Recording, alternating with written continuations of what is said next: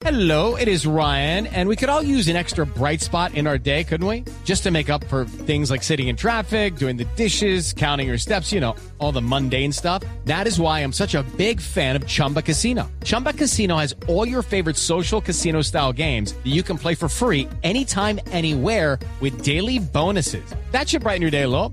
Actually, a lot. So sign up now at chumbacasino.com. That's chumbacasino.com. No purchase necessary. BGW. Void were prohibited by law. See terms and conditions. 18 plus. Seguimos conectados en Mañanas Blue. Desde este momento dirige Camila Zuluaga. Son las 10 de la mañana, 33 minutos. Y aquí seguimos conectados con ustedes en Mañanas Blue. Vamos hasta la una de la tarde. Como siempre les digo, empezamos a las 5 de la mañana. Vamos hasta la una y ya pueden empezar a escribirnos al 301-764-4108. Esa es nuestra línea de WhatsApp. Y hoy le voy a quitar eh, la batuta musical a don Gonzalo Lázari porque acabamos de oír al gran Nairo Quintana. Acabamos de oír su rueda de prensa, un discurso preparado y que de verdad le llega al corazón a muchos colombianos que son fanáticos del ciclismo y además que le agradecen a esta gloria del ciclismo como Nairo Quintana habernos dado tantas alegrías. Y por eso creo que musicalmente debemos empezar con esta canción de Carlos Vives, que además pues es un homenaje también a Nairo Quintana, el orgullo de mi patria.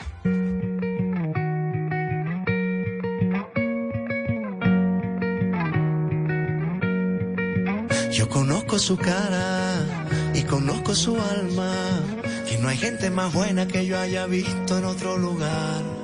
Es mi pueblo, es mi herencia, que me dio mi bandera, que se alegra la vida cuando un domingo sale a pasear. No se queda en su cama, se le notan las ganas, y aunque no ha amanecido muy tempranito, sale a entrenar. Es un noble guerrero, un alto montañero que sube ligero y en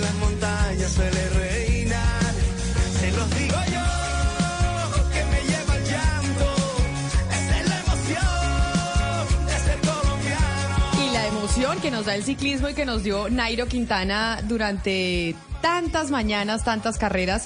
Y pues hoy a las 12 del día los quiero invitar desde ya. Después de las noticias del mediodía vamos a estar teniendo un especial sobre Nairo Quintana, sobre su carrera, sobre lo que está pasando con este deportista y esta gloria del ciclismo eh, colombiano. Yo soy Ana Cristina, que usted es de las fanáticas del ciclismo de esta mesa, porque además siempre nos ha contado que desde chiquita oía las carreras en radio. Sí, además, Camila, ese discurso de ahorita de Nairo Quintana estuvo hermosísimo por la dignidad. Es decir, es la dignidad en el discurso y decir yo estoy dispuesto a seguir. No tengo equipo, pero no me quito la camiseta, estoy acostumbrado al frío, a la montaña. Eh, todas las dificultades del ciclismo las pone en el marco de lo que tiene que hacer un ciclista en carrera y dice, no me quito. Eso se dice que no, que no se devuelve para un equipo colombiano, que él quiere seguir luchando por las grandes carreras en Europa, pero es un discurso absolutamente hermoso, Camila. Creo que en lo deportivo es de los discursos más bonitos eh, en deportes que hayamos oído acá porque es una defensa de la dignidad de uno de los deportes más duros Dogs. Que tiene eh, y, en los que participan los colombianos. El ciclismo, pues todos sabemos lo duro que es y, y Nairo pues nos conmueve a todos en el día de hoy.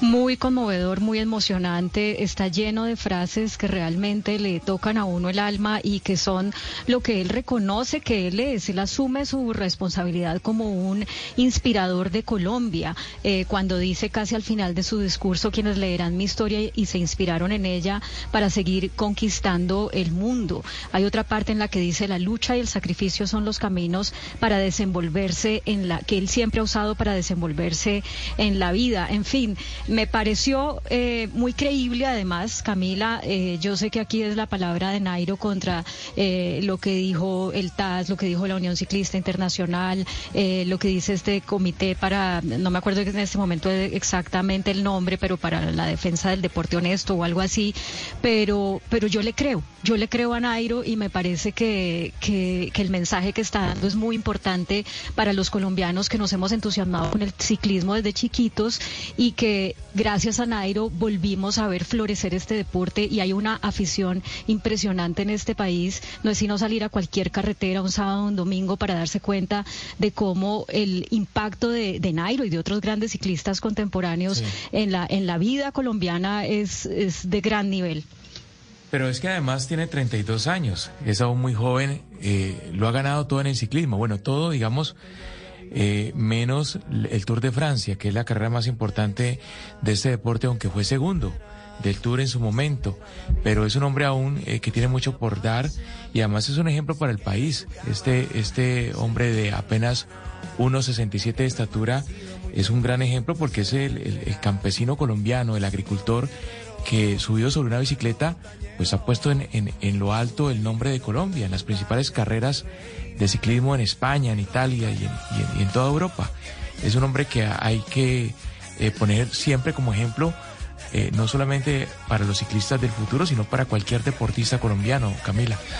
Y por eso, No, no, quería decirle, Camila, que es muy importante que se hable de esto porque pues la gente con la vorágine de las noticias y del día a día, mucha gente dice, uy, doping, Nairo Quintana, eh, quizá hizo trampa. Hay que recordar que el problema de Nairo, que es por una sustancia que se llama tramadol, eh, la prohibición viene del 2019 y no se prohíbe porque suponga una ventaja deportiva para el ciclista o para el atleta, sino la UCI más bien lo, lo- lo hizo Camila para proteger a los ciclistas porque sus efectos secundarios son malos.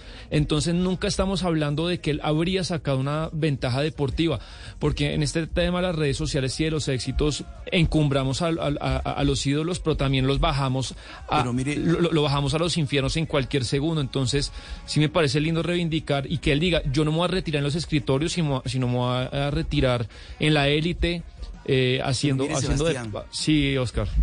Sebastián, mire, es que lo que ocurre con Nairo Quintana es eh, la dignidad, por ejemplo, de él, pero sobre todo el valor de retar al poder, porque es que Nairo se está enfrentando al grupo, al grupo más poderoso del ciclismo mundial, que es la Unión Ciclista Internacional, y él decidió retarlo.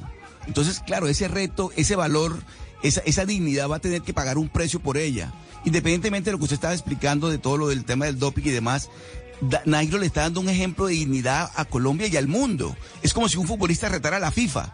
Es decir, yo voy a retar a la FIFA porque no me gusta cómo la FIFA está tratando a los, a los, a los futbolistas. Entonces me parece que Nairo en este caso, yo, yo hago parte de una generación anterior a la de usted. Yo me crié con Lucho Herrera, bueno, viendo todas esas cosas. Ustedes son más de Nairo. Y por supuesto que también soy de Nairo. Pero el, el, el, el, nombre del ciclismo en el mundo tiene mucho que ver, el buen nombre, con Nairo Quintana. Y por eso el Pues homenaje por que se está haciendo es más que justo, Camila. Por eso le vamos a hacer un homenaje a las 12 del día para que sigan conectados con nosotros. Vamos a estar a través de YouTube, vamos a estar a través de Facebook. Ahí nos van a poder eh, ver y van a poder ver sin duda alguna a todos esos exciclistas que quieren también hacerle un homenaje a Nairo Quintana, porque como han mencionado ustedes en, en esta mesa de trabajo, volvimos a recuperar, recuperamos ese entusiasmo en Colombia por el ciclismo gracias a Nairo Quintana. Hoy las carreteras del país están llenas de gente que está haciendo eh, ciclismo, que se entusiasma con este deporte. Yo sí creo que en cierta medida gracias a los triunfos de Nairo y por eso se merece más que, que este homenaje y que esta canción que estamos escuchando de Carlos Vives. Que no hay gente más buena que yo haya visto en otro lugar. Es mi pueblo, es mi herencia, que me dio mi bandera. Que se alegra la vida cuando un domingo sale a pasear. No se queda en su cama, se le notan las ganas. Y aunque no ha amanecido muy tempranito. Y empiezo dando una vuelta por el mundo y me quiero ir para Nueva Zelanda. Se preguntarán ustedes por qué nos vamos a Nueva Zelanda. Mariana Palau, la semana pasada, Jacinda Arden, la primera ministra neozelandesa, es primera ministra, ¿no? Eh, Dijo que renunciaba a su cargo porque no daba más y porque quería dedicarle el, eh, el tiempo a su familia. Y hoy eh, dejó el cargo ya oficialmente en, eh, en una ceremonia eh, diciéndole adiós a, a estar al frente de Nueva Zelanda. Sí, sí, Camila se fue. Eh, Jacinda Arden, pues era una figura muy importante, digamos, para las feministas a nivel mundial. ¿Por qué? Pues porque cuando ella llegó al poder, no solamente era una mujer joven, llegó en el, el 2017, tenía unos 37 años, era una mujer muy joven, pero pues también contrastaba con otros líderes que teníamos a nivel mundial, que eran muy combativos y de carácter como muy explosivo, como Donald Trump, y también pues el muy criticado eh, Boris Johnson, por ejemplo. Entonces esta mujer que digamos lideraba este país, de manera eh, muy, digamos, tratando de hacer acuerdos con todos los partidos, con todos eh, los movimientos políticos de su país, pues entraba muy en contraste con otras figuras eh, globales.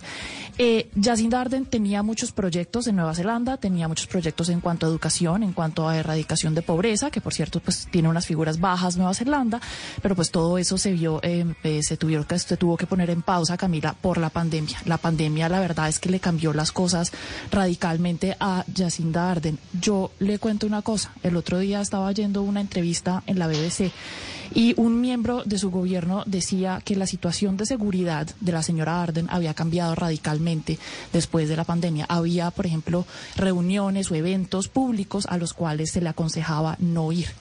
Y decía esa persona que eso pasaba desde que llegó la pandemia, porque eh, Nueva Zelanda implementó una de las medidas más eh, draconianas en contra eh, del COVID-19. Acuérdense que Nueva Zelanda estuvo encerrado mucho tiempo, mucho más que Colombia, y después pues habían los famosos mandatos de la vacuna y eso parece eh, que polarizó un poco a la población eh, de, Nueva Zelanda. Entonces sí, la señora eh, Jacinda Arden decide retirarse y pasarle la batuta a otra persona, pues no solamente porque está cansada, sino también pues porque considera que es, eh, saludable en cuanto a, lo que se trata de la política de ese país, Camila.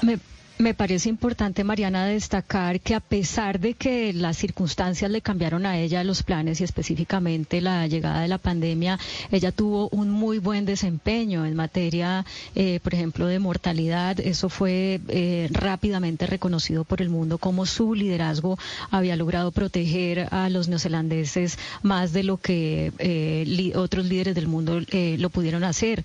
A ella le tocó eh, un ataque terrorista recién comenzando su mandato y además hay que decir que ella estuvo el, eh, primer año de su mandato o asumió eh, estando embarazada, eh, mostró, mostró un, un, tipo de liderazgo que no, que mejor dicho, que era compatible con esas otras funciones de las mujeres, propias de las mujeres por pues nuestra biología, la maternidad, apareció lactando en eventos públicos. creo que incluso el hecho de que haya renunciado destacando que lo que quiere es estar más cerca de su familia ahora que su, que su hija entra a, les, a la etapa escolar y también, como le dijo a su esposo, vamos a hacer ahora sí eh, marido y mujer, eh, pues es un mensaje también muy importante de que los líderes no se tienen que eh, digamos, eternizar en los cargos y que el balance en, eh, con la vida personal es importante también, aunque seguramente mucha gente lo, lo, va a tomar como un argumento para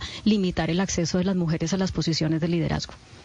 Claudia, hay que recordar eh, dentro del eh, todo el legado de, lo que hizo Jacinda Arden está algo muy importante. Ese ataque que usted mencionaba en eh, Christchurch dejó en esa mezquita 51 muertos y después cuando ella se fue a acompañar eh, a los pues a todos los dolientes, recordemos que ella eh, estaba luciendo el hijab y lo que hizo fue tratar de hacer eso a la manera en que las mujeres ejercen el poder que es tan distinto. Ella no no sacó de una vez esa cosa de la fuerza, vamos a tocar con toda la fuerza. Ella dijo, primero vamos a acompañar las mujeres primero acompañamos y solucionamos la solución, eh, lo que está mal antes de entrar a atacar.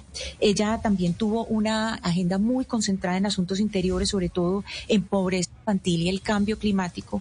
Y hay que decir que eh, cuando ella anunció su retiro, su copartidaria, pues una de su, sus copartidarias publicaron, hicieron unas publicaciones hermosas en eh, New Zealand Herald en que decían que nunca, ni siquiera cuando la eh, antigua eh, primera ministra, que era Helen Clark, cuando ella había sido primera ministra, habían atacado de manera tan dura a una mujer como le cayeron a Jacinda Clark. No solamente sí. por la constante personalización en los, en todos los insultos y los ataques, sino por eh, esos insultos eran precisamente dirigidos a ellos por su a ella por su condición de mamá, de mujer joven y, y de pues y de, mujer de familia. Entonces aquí eh, eh, para para concluir una cosa sobre la juventud, siempre se dice que la juventud o, se nos ha tratado de inculcar que la juventud es un valor en sí mismo. La juventud en sí mismo no es un valor. Jacinda Arden en la manera en que ejerció su cargo político le dio valor a su juventud y no al revés. Sí, y, lo que dice usted, Ana Cristina, es, es muy interesante porque si ella, digamos que los, los neozelandeses no están acostumbrados a esa popularidad de un primer ministro de su país. Ella, eh, digamos, llegó a un estatus que pues todo el mundo la alababa. Desafortunadamente, pues en este momento, por ejemplo, eh, Nueva Zelanda también tiene un problema inflacionario, aunque pues no tan grande el Colombia, del colom- como el colombiano.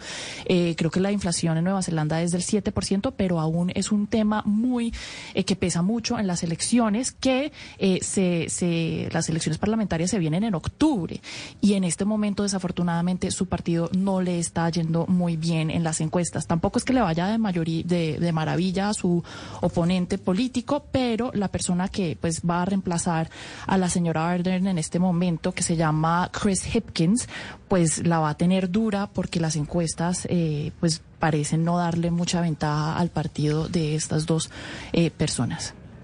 No van a ganar las elecciones, anótelo ahí, eh, porque a pesar de todo lo que dicen ustedes, sí, la popularidad en el manejo sobre todo de las políticas en medio de la pandemia de eh, Jacinda Ardern fueron muy, muy importantes y populares a nivel mundial. Se va con una popularidad de apenas el 29%. Eh, Jacinda Ardern se retira de ser primer ministra antes de que finalice, como usted bien decía, eh, Mariana, eh, su mandato. No obstante, la última encuesta realizada en el mes de diciembre muestra que la posición de los neozelandeses frente al mandato de Jacinda Ardern en el último año cayó drásticamente. El 70% de los neozelandeses rechazan el manejo político y económico del país. Incluso eh, se dice, según un estudio publicado por el Banco Central o Banco Federal de Nueva Zelanda, que el país entraría en recesión este año, aunado además a la tasa inflacionaria que usted mostró. Por eso nos escribe un oyente que se llama Carlos eh, desde Australia. Un saludo muy especial a Carlos por escribirnos al eh, 301-764-4108 en línea con lo que usted menciona, eh, Gonzalo, que sí, que es muy valeroso eh, que Jacinda Ardena pues haya dicho es momento de, de estar con mi familia, volver a ser eh, esposa, estar con mis hijos. Pero si ella hubiera tenido la popularidad alta, en estos momentos seguramente no se retiraba. Que, Claro, no se va. o sea, que esto que no, que este no sería el argumento eh, si estuviera con, eh, con la popularidad como la tenía antes. o al menos no buscaría un nuevo mandato. Recordemos, como bien decía eh, Mariana, que las elecciones se van a llevar a cabo en octubre. Ella está renunciando al cargo previo a las elecciones. O sea, el señor Christian eh, o el Chris Hipkins está tomando el puesto de liderazgo del partido hasta las elecciones del mes de octubre. Y eso es lo, es lo que dicen algunos analistas. A ver, con un 29% de popularidad, eh, el paso que está dando Arden es inteligente. Es decir, yo me salgo de esto sobre todo cuando, repito, los estudios del Banco Federal neozelandés apuntan a que habrá una recesión y esto sería sin duda alguna una estocada para el gobierno de Arden.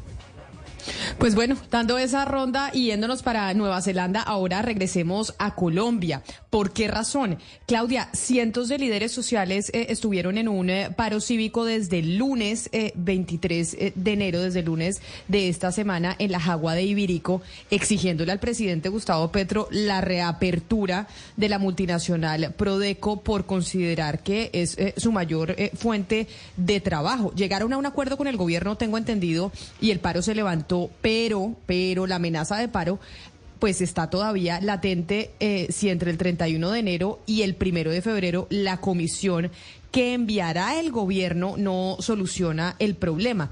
Específicamente, ¿qué sabemos de esa reunión? Eh, bueno, de la reunión pues habrá que ver qué, poder de influir tienen en Prodeco, porque es que Prodeco ya tomó una decisión, que es la decisión de no seguir en el país por las amenazas que ha recibido del ELN. Y, y pues todo esto en el marco de, de la paz total, que obviamente eh, pues tiene a, las, a los inversionistas internacionales pensando eh, cuál es el impacto que esto va a tener en sus inversiones. Eh, y ya Prodeco, eh, si no me equivoco, es la primera compañía que toma ya una, una, mm, una medida, además muy radical, que es eh, no operar más en el país. Pero además de eso, Camila, pues está toda la incertidumbre sobre eh, la explotación de, de minería y de hidrocarburos en Colombia, que, por cierto, ¿Se acuerda que le dije la semana pasada cuando en Davos la ministra dijo que se iba a, que no se iba a hacer más exploración?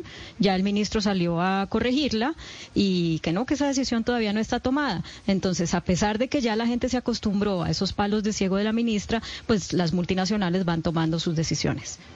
Pues Prodeco, esta multinacional que se dedica a la minería y claramente se dedica a la explotación de carbón, como usted menciona, pues ha dicho que se retira del país y por eso está la, estaba la manifestación de los, de los mineros. De hecho, Alexander Salazar es líder en la Jagua de Ibirico y está con nosotros en la línea para hablar de la reunión, para hablar de los acuerdos y de, bueno, a qué se llegó específicamente. Señor Salazar, bienvenido, gracias por acompañarnos. Buenos días, estimado audiencia de Blue Radio, Camila del país. Mi nombre es Alexander Salazar, fui representante de la Cámara en el año 2002 y lo primero que hice fue defender la minería en, en el territorio y les estamos hablando en nombre del Comité Cívico por Defensa del Territorio. Hicimos un gran paro cívico el día 23 de enero para pedir la reapertura minera porque el pueblo se está desempleado, más de 25 mil personas están pasando hambre física, la minería nos generaba los recursos de regalía e impuestos, industria y comercio, y era el motor económico porque, porque lo que generaba la minería eran 250 mil millones de pesos a todo el centro del Cesar, en el comercio, en la contratista, en los empleados, en las amas de casa, y hoy en día la gente se está suicidando, los niños porque se destruyeron las familias, hay una catástrofe social y económica en el territorio y no nos han parado bola y por eso nos tocó venirnos a la vía de hecho porque han venido cuatro veces las ministras de este gobierno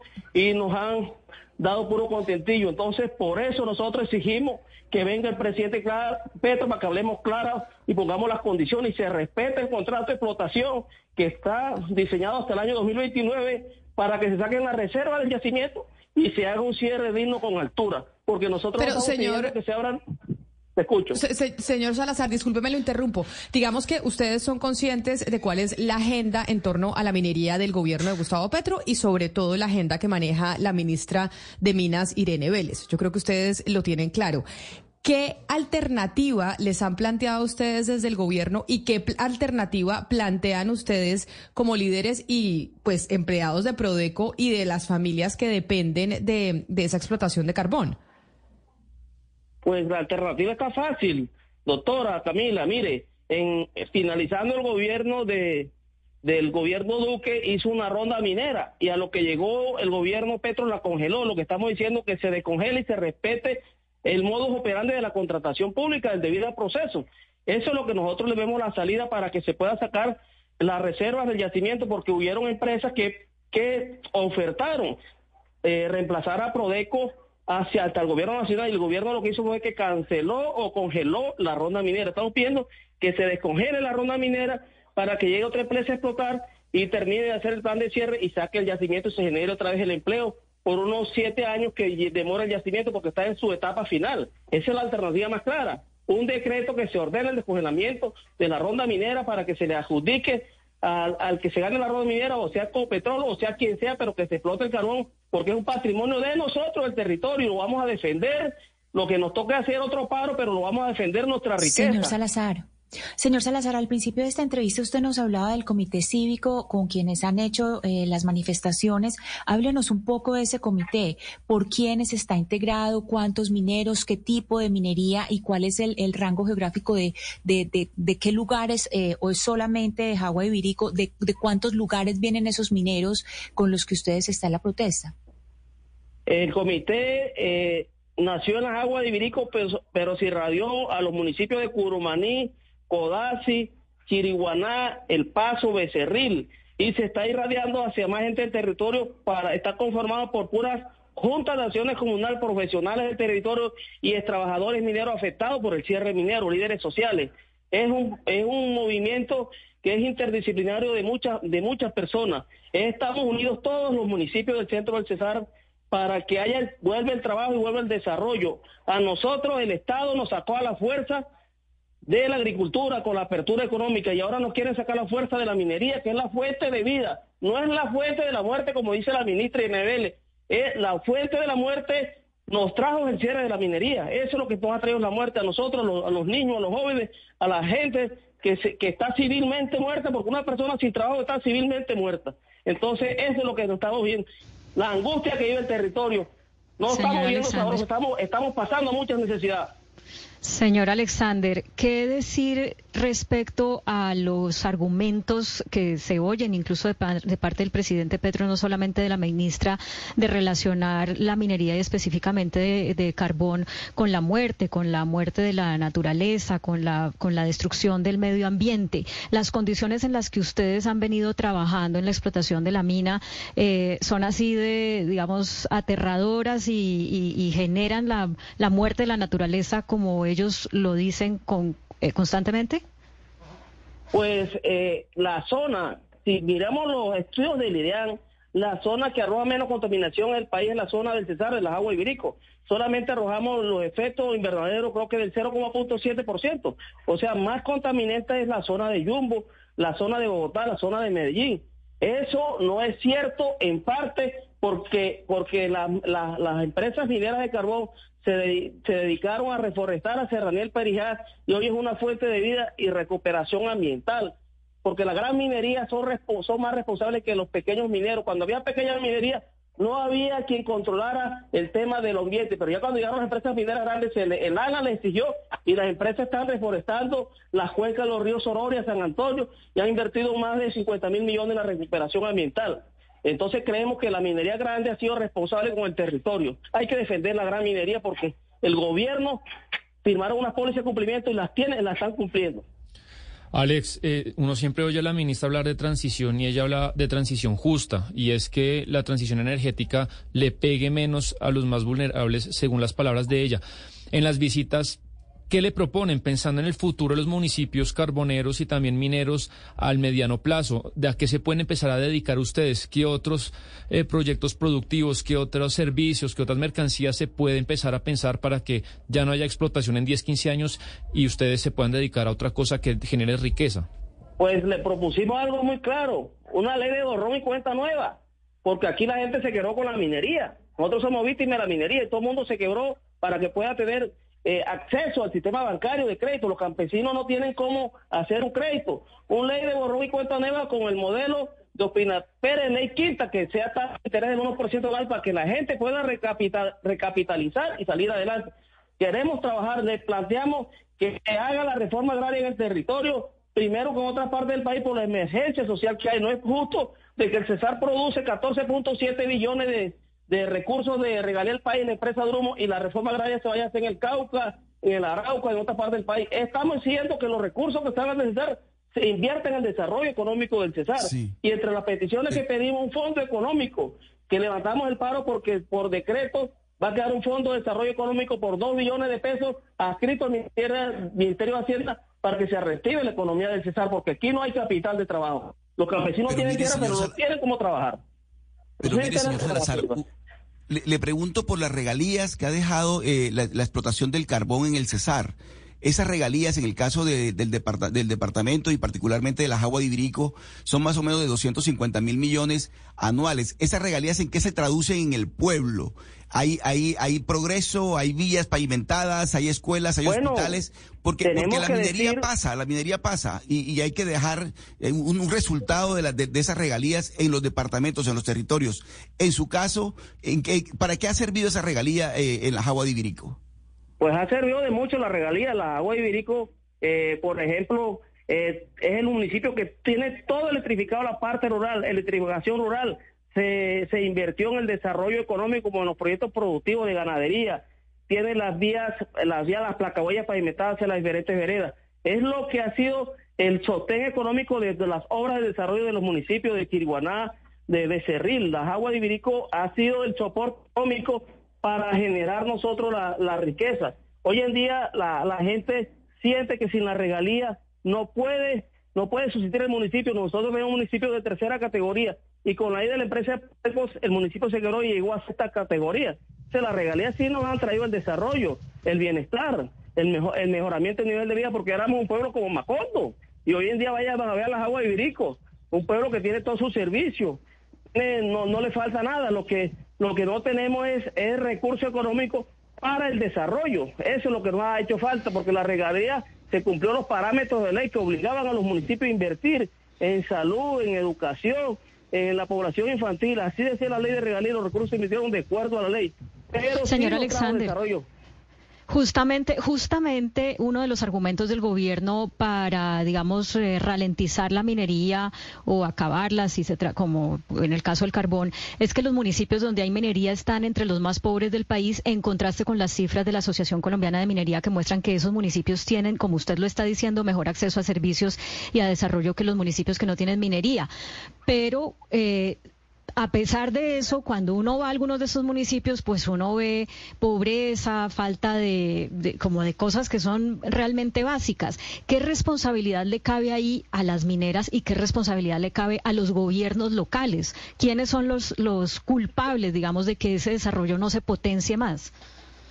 A ver, eh, hay que ser claro con el tema. Nosotros éramos 5.000 habitantes y cuando llegaron las empresas mineras, la población era agrícola y comenzaron a traer las empresas mineras personas calificadas de Boyacá, de Santander, de Barranquilla para que trabajaran en las minas. Esa población que, que llegó, hoy en día somos 55 mil habitantes. Entonces, la población que entra al sector minero es técnicamente rica porque se gana en promedio entre 5 y 9 millones de pesos. Pero como hay tanta, tanta, tanta influencia de la población, llegan muchos inmigrantes venezolanos, llega mucho, y esos son los cordones de miseria que hay. Gente de todo el país ha llegado a las aguas de Ibirico. La población que llega de afuera es la que trae la pobreza, pero aquí la gente que entró al sector productivo cambió de nivel de vida. Ustedes ven a- van a las aguas Ibirico, no tienen que envidiarle a ninguna casa, ninguna familia que vive en Valledupar, cam- nos cambió la minería, pero, pero con las inmigraciones, como decía en el Casanares, donde hay bonanza siempre llega población flotante.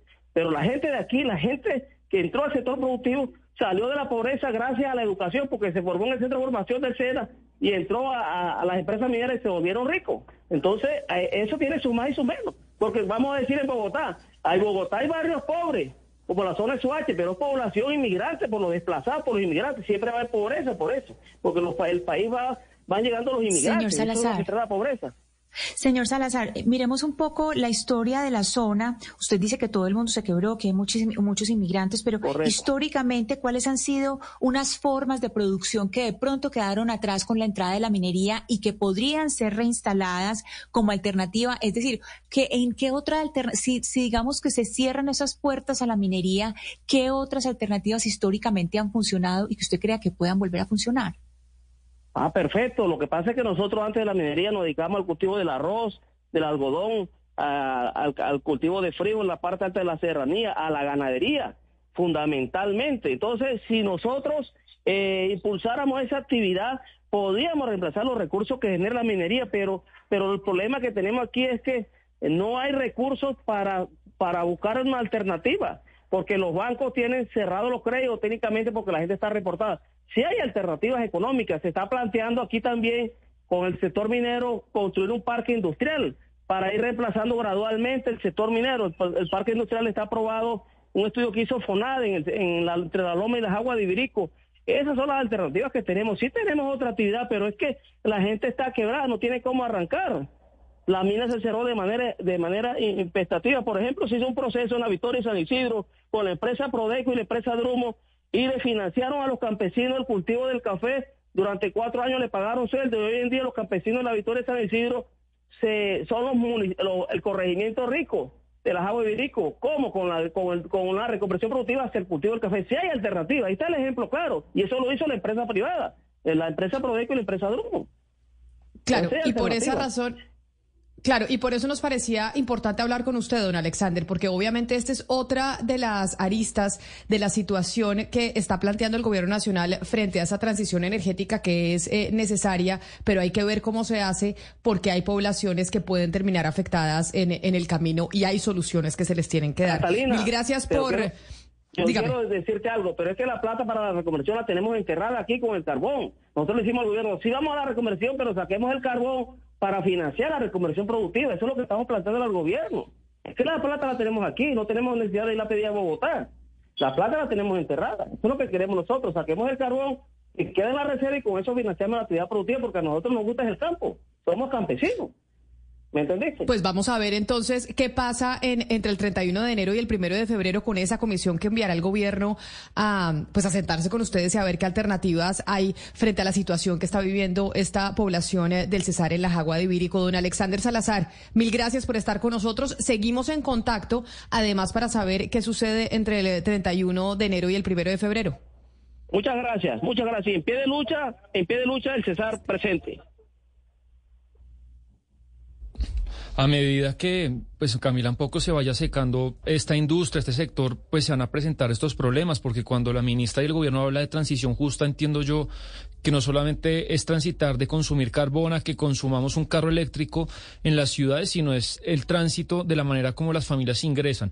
Para dar solamente un dato un poco a los optimistas que piensan que se puede reemplazar todo el sector hidrocarburos y minero por turismo, por aguacates o por comida. Colombia exporta cuatro mil millones de dólares eh, del sector agropecuario, mientras del sector minero exporta más de 25 mil, que es casi la mitad de la canasta exportadora de Colombia. El año pasado llegó al 43%. Digamos, usted tiene que multiplicar por muchas veces lo que Colombia eh, exporta en alimentos y bebidas para llegar a igualar lo que es la minería, el carbón y otra suerte de materias primas. Entonces, pues es una decisión complicada, pero, pero hay gente que se va a empobrecer y que no tiene cómo sustituir pues pronto sus ingresos.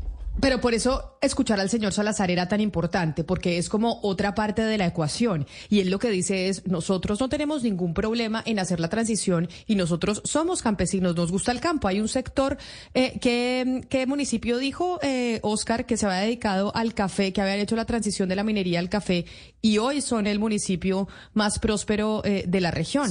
Y precisamente que eso es lo que quieren hacer. ¿Qué corregimiento? corregimiento de las aguas de Ibirico, sí, Camila. Eh, pero en este caso, toda esa región del centro del Cesar depende exclusivamente del carbón, Camila.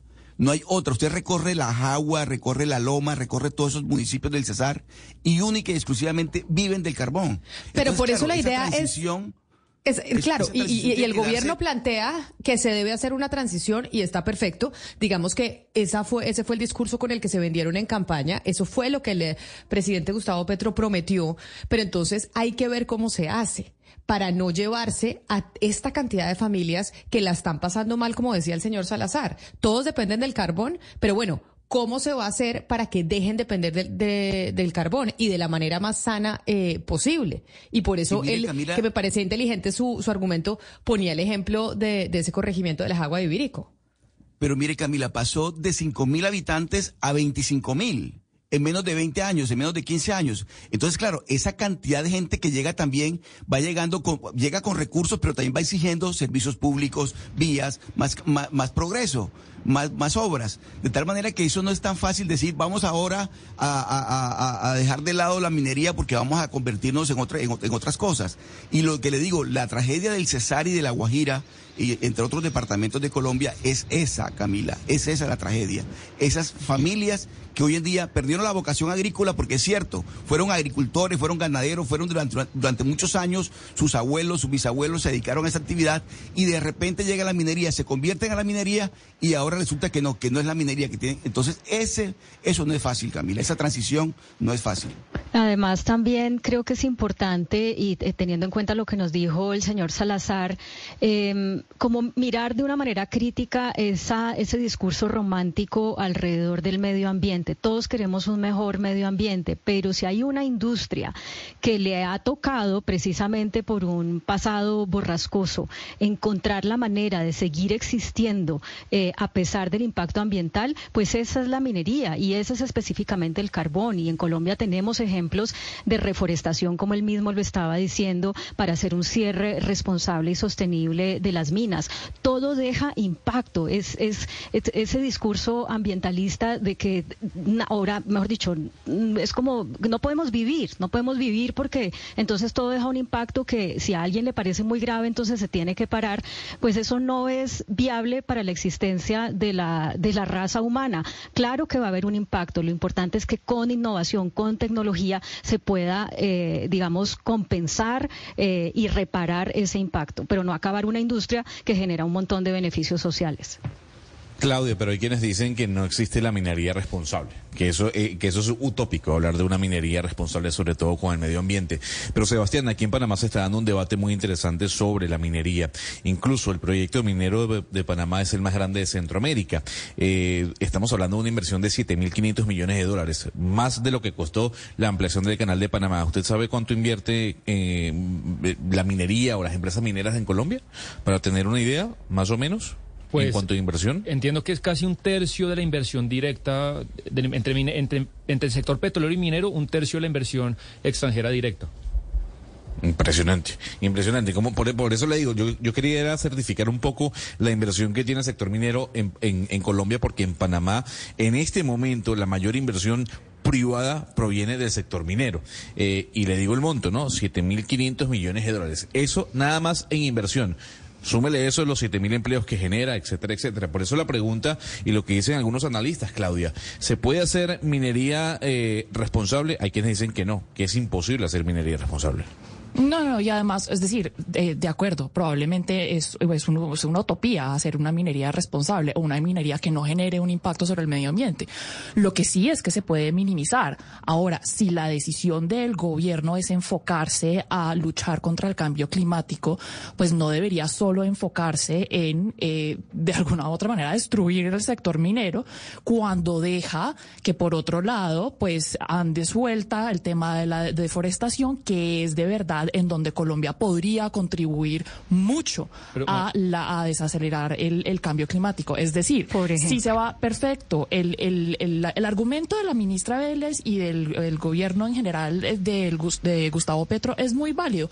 Hay que hacer una transición y hay que, eh, y que aportar a esta lucha con el cambio, en contra del cambio climático. Pero la verdadera, digamos, lucha que se debe dar en Colombia es parar la deforestación, porque el Amazonas y las otras selvas de Colombia capturan el carbono y ahí está el potencial de Colombia. Capturar el carbono porque en cuanto a usted lo compara con las emisiones del, del sector minero, pues puede, no, no son, es, es decir, tiene más potencial Además, de capturar Mariana, carbono que Mariana, emitir el, el sector minero. Se, se está Señor. creando un poco No, un, señor. un relato en que siempre la minería es mala y que hay que acabar con la minería por el medio ambiente. De acuerdo, el carbón es la fuente ne- no renovable que más contamina y habrá que ha- hacer algo en el Cesar. Pero, por ejemplo, lo que pasa eh, con, que, con el proyecto Quebradona de Cobre, para el litio y el cobre son las materias primas más importantes para la generación de paneles solares, para todos los carros eléctricos y está, ya se está generando una escasez en el mundo de ese tipo de minerales para crear, eh, para el cambio climático. Entonces también Colombia, si se cierra la minería, también le está cerrando una oportunidad al cambio climático de esas, de esas nuevas mercancías, de, esos- paneles solar- solares, de esos carros eléctricos que demandan litio y cobre. Sobre eso, Sebastián, el presidente ha dicho que, que sí, que ese tipo de minería sí, porque esos minerales los está demandando el mundo, pero que con los pequeños artesanos. Entonces es que hay una cosa ideológica que a, las grandes mineras que han tenido un recorrido en poder hacer una minería lo menos eh, ambientalmente dañina posible, eh, s- los cogieron de enemigos, cuando ahí está ya el camino recorrido en innovación, en tecnología, que puede lograr que realmente Colombia eh, pues le saque eh, jugo responsablemente al- a los recursos que tiene. Pero mire, eh, al señor Alexander que nos estaba hablando, pues realmente hay que decir que la cosa se va a poner muy difícil. Ustedes lo oyeron, él habla de una manera pues bien categórica, bien combativa y lo que cuando se conozca el, el articulado del plan de desarrollo, del que ya se conocen algunos artículos, hay uno claramente eh, en contra de que se pueda reactivar eh, esa mina, la mina, las minas que dejó Prodeco, eh, porque ese artículo del que le hablo prohíbe la minería a cielo abierto de gran escala y eh, queda en el plan de desarrollo. No sabemos qué pase cuando el plan de desarrollo sea discutido en el Congreso, pero por lo menos eso es lo que va a proponer el gobierno.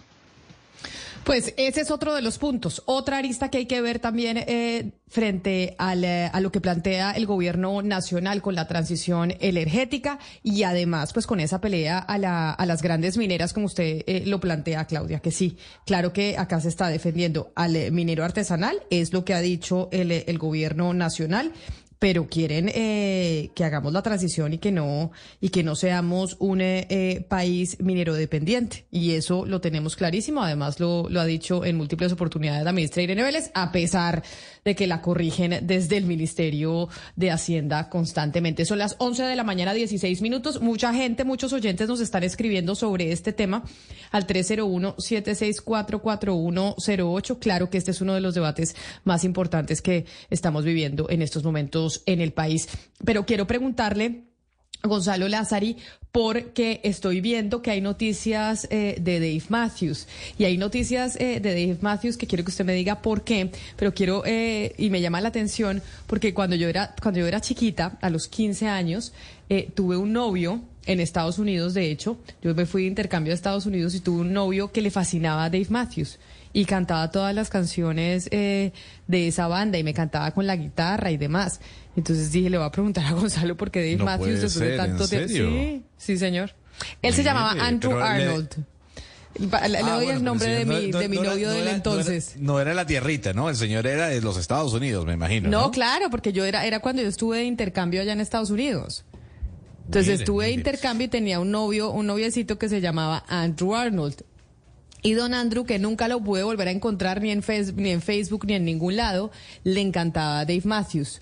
Y entonces me llama la atención que ahora, otra vez, tanto tiempo después, eh, Dave Matthews Band sea noticia. ¿Por qué? Pues eh, es una banda que no ha parado nunca. La carrera musical de Dave Matthews ha continuado desde aquella época en la que usted era, joven, Camila. Eh, y es noticia porque confirmaron el día de hoy no solo gira por América Latina, sino también un nuevo álbum. El álbum se va a llamar Walk Around the Moon, caminando alrededor de la luna.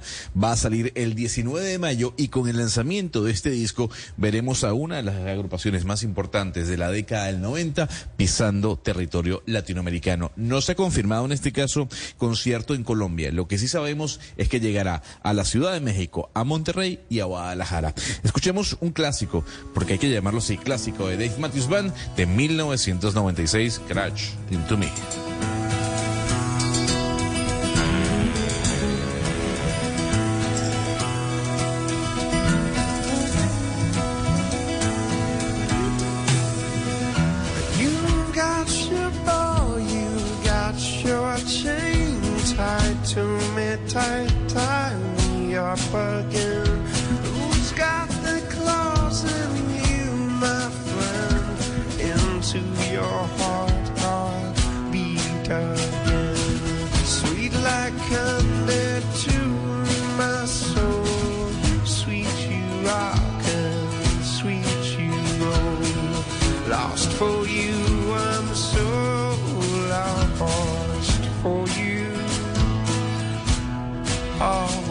Camila, ya que me estaba hablando usted de su novio, quiero preguntarle también, ¿usted tiene algún café favorito? ¿Tengo algún café favorito? No, sabe que no tengo. En un mundo donde él hará que tu peor pesadilla se haga real. Siente miedo real como nunca antes. Creo que sí lo he sentido antes. ¿Qué? Dije como nunca antes. Suena como cualquier otro tráiler de terror, la verdad. Sí, tienes razón. Hey, aquí tienes algo de leche real para que relajes esa voz de monstruo. Gracias, pero esta es mi voz real. Ah, ya veo. Ah, deliciosa. Hey, esta película es horrible. Corte y queda. Qué real. Got milk? tengo ninguno eh, favorito. Me gusta fuerte, eso sí. Pero eh, un café favorito no. Bueno, porque es que la semana pasada les estaba contando que hay una herramienta que es buenísima en la página de Nespresso, donde uno puede encontrar cuál es ese café que mejor se adapte a al gusto pues, de, cada uno y en este caso a su gusto. ¿Le parece si hacemos ese test? Es muy sencillo, muy corto y es en la página de Nespresso. O sea que me va a hacer, eh, me está ofreciendo usted un café hasta, o sea, con Dave Matthews, acordándome del novio de los 15 años, me está ofreciendo un café y, y decirme cuál es el, el café que más eh, me pega a mí. Sí, señora, tal cual, para acompañar esta canción que seguramente está trayendo varios recuerdos. sí, señor. Bueno, a ver, entonces dígame, estoy dispuesta a hacer el test. ¿Cuál es el test? Bueno, esto es así, son seis preguntas muy sencillas y es contestar pues básicamente según los gustos. ¿Cuál es A su ver. postre favorito entre estas tres opciones? ¿Chocolate, galleta o limón? Chocolate, ¿Qué manzana prefiere, roja o verde? verde, ¿Cuál es su sabor favorito de café? ¿Intenso, con sabores intensos de sabor potente y duradero o suave, sutil y ligero? intenso. Para usted el café es un gran comienzo para el día, es decir, la mejor manera de empezar el día con una gran taza de café, un momento de placer, es decir, una taza de café por la tarde es un momento de puro placer, o un poco de ambos. Una excepcional taza de café se puede disfrutar en cualquier momento del día. Un poco de ambos. ¿Cómo toma su café? ¿Negro o con leche? Negro, ¿Qué tipo de café prefiere por la mañana? ¿Corto, medio o largo? Medio. Bueno, pues ya. Esto- a- yo creo que con esto le dan sabiendo a uno la personalidad. Mañana se la hace a otro, o ahorita Vamos más tarde le hace a otro el test. Eh, Lucas, que no sea solo yo la que está mostrando eh, la personalidad en torno a los sabores y al café. ¿Qué me salió? Pero bueno, ya con eso ya está ahí la selección ideal. Esta página da cinco sabores. El primero para usted, el que más es compatible con su gusto, es un ristretto, que es un café potente y diferente. El segundo sería... ¿Ristretto? Sí, señora. Un ristretto decafeinato, que también es potente y diferente, pero descafeinado. El tercero sería un arpegio, que es un poco menos eh, intenso, pero es bastante cremoso. El otro sería el Cape Town, que es una edición especial también en homenaje a Sudáfrica. O el Estocolmo, que es el menos fuerte de los cinco y pues también es, digamos, tiene una intensidad de 8, es el menos intenso. Pero entonces me quedo con tres que se me quedaron en la cabeza. Ristretto, Estocolmo y Cape Town. Cuando yo vaya a la tienda para comprar cápsulas y usar en su cafetera, pido Ristretto, Cape Town y, y Estocolmo, Y Estocolmo. según el test que usted me acaba de hacer. Sí, señora, según ese test, eso es lo que más, eh, digamos, se adapta a su gusto y lo puede hacer, como les hemos venido contando, en las boutiques, en los centros comerciales en la ciudad de Bogotá, en el centro comercial Andino y en el centro comercial Unicentro, o si no, en el resto del país. Sin salir de la casa Camila, pues lo puede hacer a través de la página web. De una vez se mete, hace el test y luego ordena en www.nespresso.com. Ah, bueno, ahorita hágame el favor y le hace el test a Sebastián. Para ver, Sebastián, que ahorita más adelante le hace el test a Sebastián. Usted toma café, ¿no, Sebastián? Pues sí, porque Sí. usted también compró la cafetera, le regalaron la cafetera. Sí, de manera enferma. Le he bajado, pero, pero me encanta. De pronto, Bueno, y, entonces donde, ahorita- y donde descubra cuál es el que más adapta a su gusto, de pronto vuelve, vuelve y cae en la tentación. Buenísimo. Bueno, ahorita le hacemos el test a Sebastián para conocer cuáles son los gustos y si, y si se parece o no eh, a los míos. Ana Cristina, quiero irme a Medellín porque hay algo que me llama la atención y es lo que está pasando otra vez con la comunidad LGBTQ+, porque me pareció impresionante ver ayer que otra vez apareció muerto en, eh, en un apartamento en, eh, en la capital antioqueña eh, una persona de la comunidad LGBT. ¿Esto tiene que ver o tiene algún tipo de relación con lo que comentábamos el año pasado, que estaban eh, apareciendo y utilizando plataformas eh, digitales de, de citas para atentar contra esta comunidad?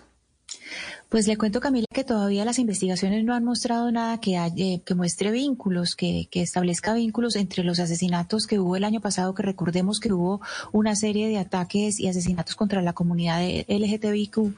eh, que eran con un patrón, es decir, e- era un patrón porque utilizaban aplicaciones, pues estas muertes, que además es muy grave, Camila, porque no es solamente lo que se reportó esta semana, sino que el jueves de la semana pasada, o sea, en menos, en menos de ocho días, se había reportado otra.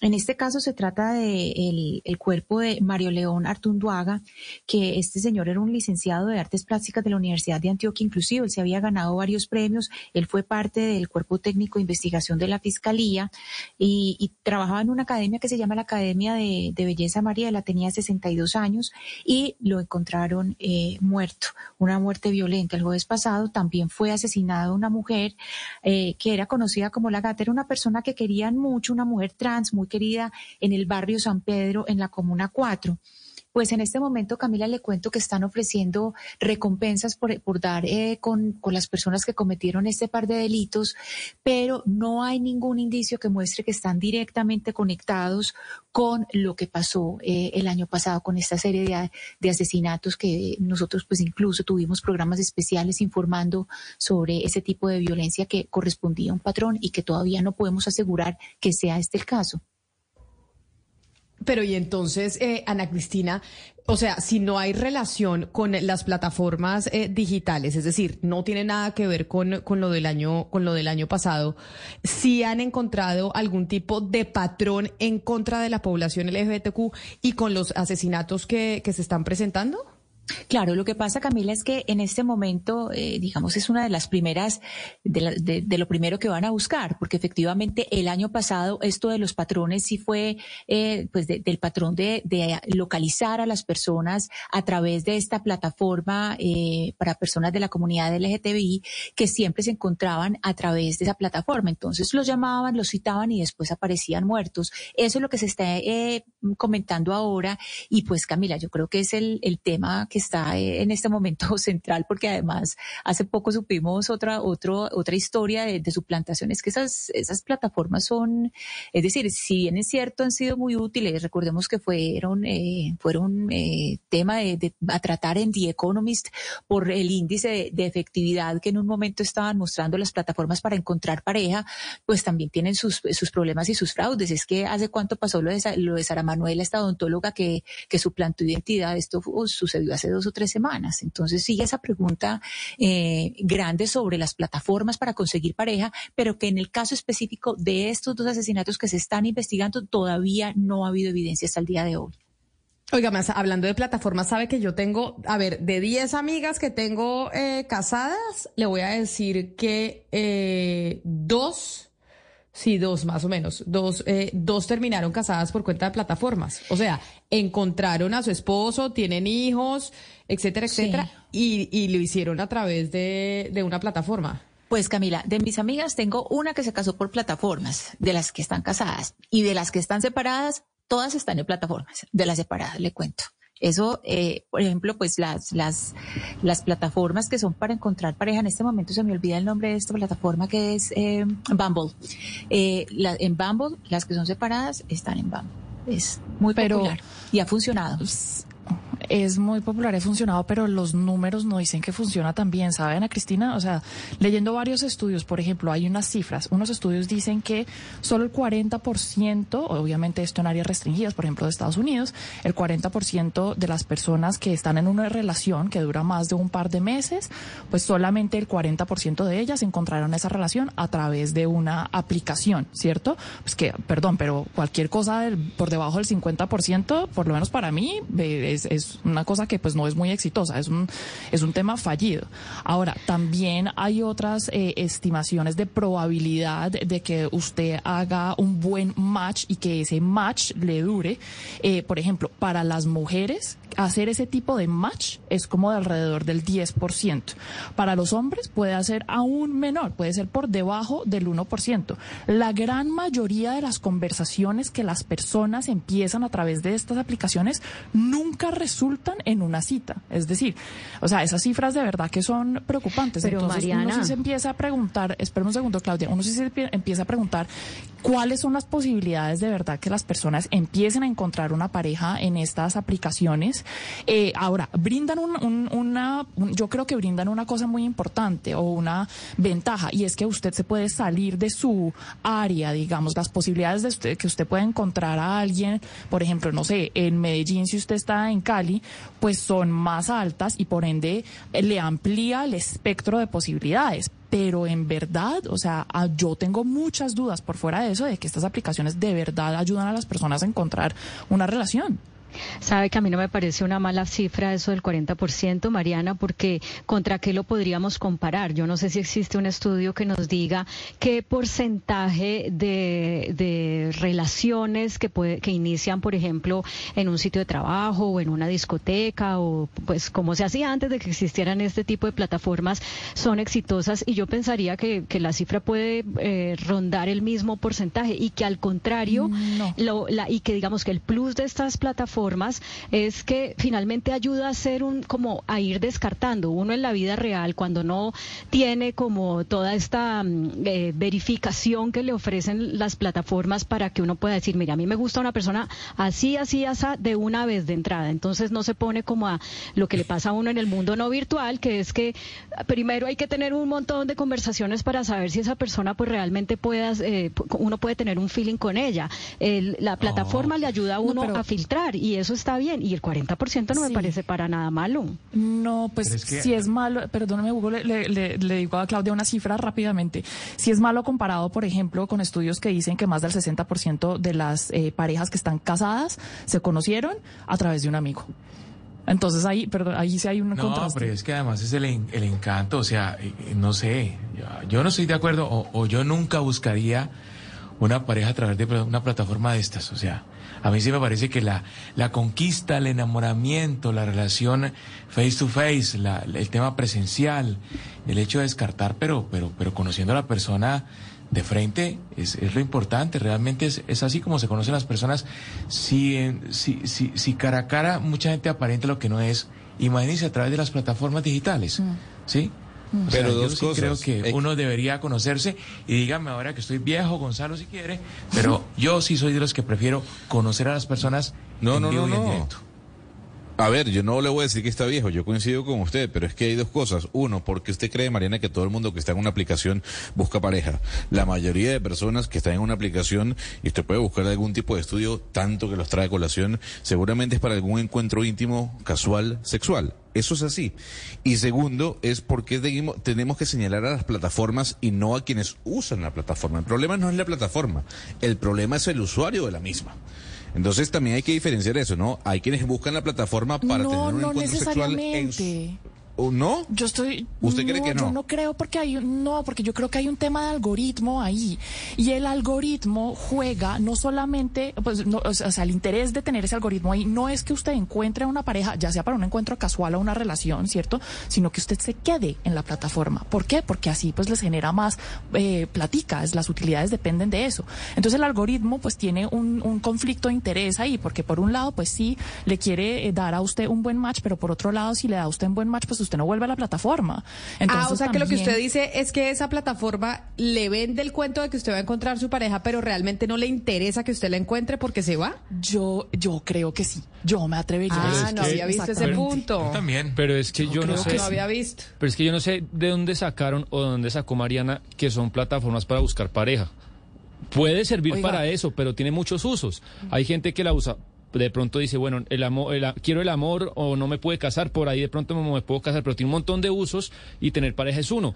El sexo Claro, casual. y es que yo no he es- dicho lo contrario, señor. No, claro, usted dijo que hay, una, que hay un único que- porcentaje muy bajo de encontrar pareja. Por ejemplo, hay otro uso que es muy útil. Usted va, está de vacaciones, eh, o bueno, empieza a vivir en una ciudad en la que no conoce a nadie. No conoce a nadie. Y pues, ¿cómo conoce gente con esas plataformas? Y no necesariamente es para casarse o para tener am- Claro, el amor de su pero vida. para todas las personas, así usted esté buscando una No, relación o una noche de locura, como quiera que la llame, pues las las posibilidades de que usted de verdad vaya a una cita con la persona que usted de la- con la persona de la que usted se quiere enamorar o con Bueno, la que usted, la- pero persona que usted se quiere coger son bajas. Pues como en la vida bajas. real. La- Como en la vida Pero, real, exacto. Es que eso no, no hay que, mucho, no hay que satanizar las plataformas. Yo hubiera dicho lo mismo que dijo eh, Hugo Mario eh, as- antes de escuchar a personas, incluso recientemente, que han encontrado eh, el amor de su vida gracias a las plataformas y que por su personalidad no hubieran podido, digamos, eh, acercarse, hacerle todas esas preguntas a una persona para saber si eran afines, eh, si hubieran estado frente a frente. Entonces, el amor tiene tantas maneras de manifestarse enamorarse y hay tantos caminos para llegar al enamoramiento que, que yo creo que sí, a uno se les da más fácil eh, encontrándose en la calle y, y, y haciendo toda esta cosa romántica que Hugo Mario decía, pero a otros no, y eso hay que entenderlo también y en ese sentido Pero- las plataformas le funcionan a mucha gente. Pero tengo una Pero pregunta. Claudia, la, pre- la- la- pregunta es, Ma- Mariana, a ver, la pregunta es cómo la plataforma sabe que ese no es el amor de su vida. O sea, válgame Dios, la plataforma. Pues si no la lo sabe uno cuando se encuentra la no, persona a ver, enfrente. exactamente, exactamente. Usted, No, la no, no plataforma no, está con usted cuando tiene la cita. Entonces, lo que no termino de entender es como usted dice que la plataforma lo que hace es eh, hacer que usted se quede en ella una y otra vez sin brindarle el amor de su vida. puede ir y volver. ¿Cómo así? Pero no, Exactamente. yo entendí- no, no, yo no, no. yo Pero no tengo una duda. Usted, Mariana, utilizó la Señora. palabra, perdóneme porque es que no sé si hablo muy rápido, pero usted utilizó la palabra coger. Sí, sí. Sí. Ah, Perdóneme que lo utilice al aire, al aire, pero sí. No, no, no, Esa no pasa nada. Lo que pasa es que en Colombia no la en- tenemos, no, no la No, tenemos no tan. utiliza mucho en eh, Colombia. exacto, no está, no se utiliza mucho en Colombia. connotación en Colombia. Es, Pues sí, nosotros Gonzalo uno coge un vaso, uno íntimas. coge un bus. No, o tener Yo dije relaciones, relaciones sexuales. íntimas. Relaciones Bueno, por supuesto, sexuales. Hay gente que utiliza esas pero- plataformas para encontrar gente con quien acostarse. La mayoría, la mayoría. Exactamente. La mayoría. La Sí, mayoría, la y- mayoría. Y, y no, y no- y no ocultemos eso. O sea, las plataformas no son para buscar una persona con quien casarse, sino para tener un encuentro íntimo. Y eso es así. Y hay, y hay por ejemplo, No, un pero hay plataformas que uno sí, las personas sí utilizan. O sea, todo el mundo sabe que, por ejemplo, eh, Tinder es la plataforma a la que uno va para buscar acostarse. Y Bumble es como la que uno va, porque además Bumble es para, es para mujeres, es más que todo para mujeres. Se, se busca darle más poder a las mujeres porque son, estoy, si no estoy mal, son ellas las que eh, inician una conversación, no pueden iniciar los hombres la conversación, pues es más como para encontrar eh, un match, mm, para algo más por lo menos que sea, que, que solo una noche íntima. Mariana, hay una sea, historia, señora. hay, ahí hay una historia, eh, pues digamos como, como rara con, con Bumble. Una amiga mía se casó por Bumble, ella encontró a su esposo, están casados, él, es eh, un norteamericano y se casaron por Bumble. Y ella cuando lo conoció, a ella le pareció fantástico y fue a mostrarle a todas las amigas. Entonces se volvió a meter a la aplicación porque claro, cuando uno entra, muestra todas las fotos y cuando lo fue a buscar el tipo ya no estaba. Y entonces ella se sintió horrible y le dijo a las amigas, no está. O sea, voy a salir con él y no está. Y se sintió ridícula y todo. Pero el tipo ya la había contratado, ya la había contactado por WhatsApp. Y el tipo, ella le dijo, pero ¿por qué te saliste? Yo le iba a mostrar la, la foto a mis amigas. Y él le dijo, pues porque te encontré. Yo para qué necesito seguir si ya te encontré. Que por eso, por eso también, también ha pasado la otra, ¿no, Ana Cristina? De gente que empieza a salir con alguien a través de Bumble y de, mm, y de Tinder y termina encontrando a su pareja en Tinder. Eso a mí me parece como si fueran cachos. O sea, imagínese usted encontrarse a su esposo en Tinder, que, sí, que su amiga, de verdad, eso también pasa. esta carita. Yo Ah, esta no, carita eso es la causal de divorcio. Pues claro, imagínese que la amiga de uno, óyeme, ¿cómo te parece que hice más con tu marido? Y uno, oiga, No. pero eso ha pasado, eso Sí, es tremendo. otra de las causas de, eh, eso también es considerado, considerado cachos. Pero, pero venga Sebastián, ya que usted no mentiras, no le voy a decir esto. Quiero preguntarle, es por, eh, por lo de Dani Alves. Hablemos de la noticia de Dani Alves, ya que estamos hablando de relaciones y de mujeres y del miedo que da también, pues, eh, conocerse con alguien por una plataforma, porque a mí me daría pavor decir que me voy a encontrar un ser humano para solo tener una relación sexual a través de Tinder sin saber quién es, sin solo haberle visto unas fotos, porque digo, me puede, puede abusar de mí, puede eh, pegarme, puede, quién sabe, hacerme qué. Cuénteme la historia de Dani Alves. Bueno, lo, de Dani Alves es estremecedor eh, porque, bueno, hablamos, obviamente, más allá del tema acoso sexual, que es muy grave, pues hablamos del futbolista más ganador de la historia del fútbol. Es el jugador que más tiene títulos, tiene una carrera brillante, pero si hizo lo que hizo, pues, pues sí, ojalá se quede en la cárcel mucho tiempo. Recordemos, el 30 de diciembre en la madrugada, él se fue a Sutton, que es una de las mejores discotecas de Barcelona, con unos amigos, y había ahí unas chicas eh, de 23, 24 años, y Dani Alves, a través de un mesero, a través de un tercero, las invitó al reservado, que es allá como se conoce, Camila, a los VIP.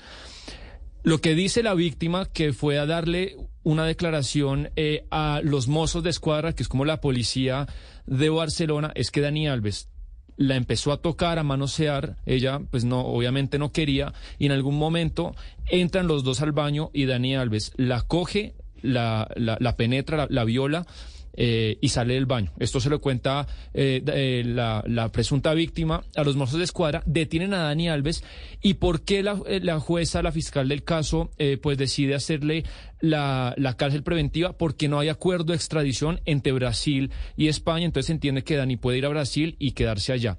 ¿Qué es lo que está enredando Camila a Dani Alves? Porque él dio su declaración y contrató uno de los mejores abogados de Barcelona para el caso. Hay cinco pruebas que hoy la prensa española dicen que le daría pues la razón a la presunta víctima. La primera es que dio declaraciones contradictorias, primero cuando lo arrestan y después ya cuando comparece ante la fiscal. Número dos, el vestido, el vestido de la víctima tendría, esta- estuviera lleno de las huellas dactilares de Dani Alves. Tres, las cámaras de seguridad, esto lo filtra un medio que se llama El Periódico, aparentemente hay una cámara de seguridad de Sutton de la discoteca que registra la entrada de Dani Alves al baño. No, obviamente sabemos que no se puede filmar los baños en ninguna parte del mundo porque es privacidad eh, de- del ciudadano, pero el tiempo que dura Dani Alves en el baño es de más de lo que él había dicho que fue dos, tres minutos. Cuando sale del baño son 15 minutos. Cuarto, la víctima Camila dice que Daniel Alves tiene un tatuaje en la barriga que no tendría por qué saberlo y aparentemente sí es el tatuaje que él dice. Y quinto, una grabación eh, de alguien que estaba dentro de la discoteca, que en la grabación estaría como Dani Alves eh, hablando con la víctima, es una niña de, de 23 años y bueno, si se comprueba esto, pues, pues le quedarían muchísimos años en la cárcel a, este que fu- fue lateral del Barcelona durante 12 años. Una mujer de 23 años, Sebastián. Pero mire, este caso que usted nos está narrando, que es escalofriante de Dani Alves y cómo, eh, pues hay una cantidad de pruebas de que habría eh, atentado sexualmente contra una mujer en un baño de una discoteca, pues esto es eh, el mínimo de los casos. Es decir, cuando hay acoso, cuando hay abuso sexual, por lo general, la víctima no cuenta con lo que cuenta la víctima de Dani Alves, que es esta cantidad de pruebas. Por lo general, eh, no Sí, es está difícil, el, claro. el video, no está el testigo, no está el tema de que es que fue al baño, porque el, el acoso eh, sexual y, el, em, y, la, y la violencia con- contra las mujeres, en la mayoría de los casos, es muy, pero muy difícil eh, probarla, Ana Cristina. Sí, así es, Camila, y sobre todo cuando es entornos de trabajo, en entornos laborales, y es por eso que hemos estado hablando tanto en estos días, eh, y a propósito de violencias de género, por eso es que estamos, eh, hemos estado hablando tanto de protocolos, y sobre todo del protocolo en el Congreso, que es el legislativo, que ya pues lo presentaron el lunes, ya se ha hablado bastante de él, pero le quisiera contar, eh, Camila, y no sé pues si, si Claudia también eh, miró y, y vio pues eh, todo el, el protocolo, y Mariana, si se dieron cuenta, pero este protocolo, eh, si bien es cierto, menciona como todos los grupos y cuál es la ruta que se le va a dar, yo le veo dos vacíos, eh, Camila, y es el siguiente. En el punto 6, que es eh, donde dicen pues cuáles son las medidas de no revictimización. En ese primer punto dicen cambio temporal de dependencia de la víctima, es decir, que pueden cambiar a la dependencia de la, de la víctima, que obviamente pues es lo que se hace, es decir, que la víctima no tenga que ir a la oficina a encontrarse con su agresor. Pero un momento, no solamente deben cambiar a la víctima, deben cambiar al, al presunto agresor. ¿Por qué? Porque eso es una garantía de no repetición. Si el tipo es un presunto agresor, puede que usted mueva a la mujer a la cual está acosando, pero si quedan otras mujeres y, e incluso otros hombres, pues queda el riesgo de la agresión ahí o queda el riesgo del acoso. Entonces, claro, ofrézcale el espacio, otro espacio a la víctima, pero al victimario, a ese, o sea, a la víctima se le ofrece el espacio si lo quiere tomar, pero al victimario, a ese sí lo tienen que mover, al victimario sí hay que moverlo. Y un Sí. segundo vacío, y un segundo vacío, perdón Claudia, el segundo vacío que yo le veo es básicamente con respecto a la conciliación. En, eh, no se menciona explícitamente, si bien es cierto, se habla de, de entrenar bien a los equipos de las UTLs en cómo tratar estos casos. Yo pensaría que es importante que todo protocolo diga claramente que nunca un grupo de trabajo o un equipo debe llamar a conciliar a la víctima y al victimario porque eso pues en, eh, digamos en, en políticas de género es lo primero, pues y también en las leyes. Uno no hace ningún tipo de careo ni de conciliación entre víctima y victimario. Yo creo que eso debería ser explícito. Sí, de acuerdo con esos, esos dos vacíos de los que usted habla, Ana Cristina, pero también me parece importante destacar eh, algunos avances. El protocolo hace mucho énfasis en la prevención, hace mucho énfasis en sensibilizar, en capacitar, en socializar, eh, no solamente a los congresistas, sino a todas las personas que trabajen en el Congreso, en empoderar a las mujeres, en utilizar el, el correo electrónico, las fechas emblemáticas como el Día de la Mujer, como el Día de la No Violencia contra la Mujer, para hacer, digamos, actos claros que pongan ese, le den, digamos, más preponderancia a ese tema dentro del recinto del Congreso. Y hay una cosa que, que me parece mm, importante y es que a partir de la fecha, en todos los contratos que se firmen en- de personas que trabajan en el Congreso, se va a incluir una cláusula en la que eh, hay compromiso de no ejercer violencia sexual y que es y que esto puede acarrear sanci- sanciones hasta la terminación del contrato. Y uno pues pensaría increíble que esto no estuviera antes pero el hecho de que ahorita se incluya pues seguramente va a ser más fácil que estas personas eh, no tengan escapatoria o que por lo menos se abstengan más de, de desarrollar sus comportamientos de acoso y de abuso. Y es que con respecto al abuso sexual el nove- el- al acoso sexual en Colombia la impunidad es del 90%, pero ese es un dato irreal porque en realidad solamente denuncian el 20% de las personas que son eh, que sufren algún tipo de acoso, el 80% no denuncian por miedo. No denuncian por miedo, pero además porque es difícil tener las pruebas. Por eso yo hacía la relación con el caso de Dani Alves. Y es, la víctima de Dani Alves tiene la fortuna de que tiene las pruebas. Y a este señor, si se le comprueba esto, pues que se vaya preso. Pero la mayoría de las mujeres no las tiene, porque es eh, un acoso que termina siendo silencioso, porque está en, eh, en sitios en donde pues, probablemente quien la acosa termina siendo más, eh, más poderoso. Es decir, es difícil cuando eh, se es víctima de acoso y por eso las mujeres pues les, das les da miedo denunciar porque dicen pues no me van a creer porque no tengo cómo, cómo demostrar que, que esto es cierto. Pues qué bueno lo de los eh, lo de los protocolos, un poquito tarde, eso sí, como hemos dicho aquí desde hace eh, varios días, pero, pero ojalá esta sea el, el primero de muchos en las entidades públicas y privadas del país. Voy a hablar eh, de un libro y de un invitado al, eh, al Hey Festival que habla sobre mm, sobre comida, pero antes del, eh, del libro y de la y de la explicación que nos que nos van a dar al respecto, Justin Bieber que tiene una canción, es que me acordé del libro y de Justin Bieber Gonzalo por su canción eh, Peaches, que ha sido una de las más exitosas de los últimos tiempos de este de este cantante. Justin Bieber vendió ya todo su catálogo musical, o sea, este señor ya eh, Sí. cree que está, pues mejor dicho, como si se fuera a retirar o qué. No, no, fíjese bien que con la llegada de las plataformas digitales son varios los artistas de relevancia, como por ejemplo Bob Dylan o Bruce Springsteen, que han vendido el catálogo de sus canciones. Pero pues es que Eh, Bob Justin Dylan Bieber- y, y Bruce Springsteen pues ya llevan unos cuantos años, ¿no? Justin Bieber lo que pasa es que ha hecho todo como más rápido. Hizo autobiografía cuando tenía como 18, ya está vendiendo todas eh, su catálogo musical, o sea, él está haciendo todo mucho más rápido. Claro, y ahí uno se preguntaría por qué lo hace. Y es porque básicamente Justin Bieber, las regalías que obtiene por las canciones a nivel de reproducción en plataformas, digamos que no son tan altas como las regalías que puede tener eh, por una gira de conciertos, que es donde está la plata, o el merchandising del artista, que es lo que, que es de donde viene el mayor ingreso de los artistas. Por eso Bruce Springsteen y Bob Dylan vendieron también sus catálogos. Justin Bieber ha hecho lo mismo, le ha vendido los derechos de sus canciones a una compañía llamada Hypnosis por 200 millones de dólares. Y ya que usted hablaba de pitches, aquí se lo traigo, Camila.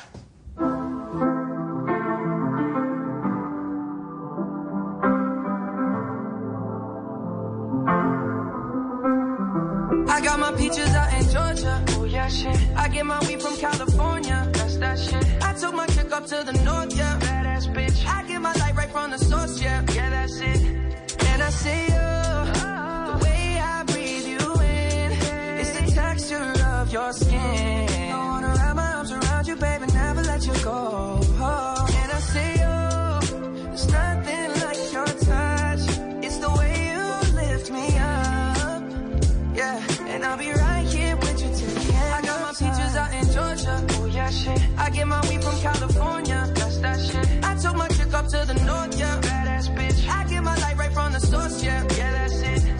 Y pues oyendo pitches y oyendo a Justin Bieber, pues vámonos para el Hey Festival a preguntar a Ana Cristina sobre un libro que yo sé que usted se leyó y que me, y que me recomendaron mucho, no lo he leído todavía, que se llama Comer hasta extinguirnos, las comidas más raras del mundo y por qué necesitamos salvarlas. Sí, Camila, le cuento que el Hey Festival pues ha pasado por Jericó, ahora está en Medellín y después sigue para Cartagena. Este libro del que usted habla, Camila, mire, hágase de cuenta el trabajo más envidiado del mundo entero. Este señor, que se llama Dan Saladino, el escritor de este libro, trabaja desde 2007 para un programa que se llama The Food Program, que es eh, de la cadena BBC. Entonces en BBC4 él lo que hace es, a él le pagan por recorrer el mundo, comiendo y mirando cómo se cultivan los productos, cuál es la historia de los, eh, de los productos. Entonces él en este libro no solamente nos muestra tradiciones culturales amenazadas, sino las comidas, los productos que están en riesgo de, de extinción, los monocultivos y cuál es el riesgo.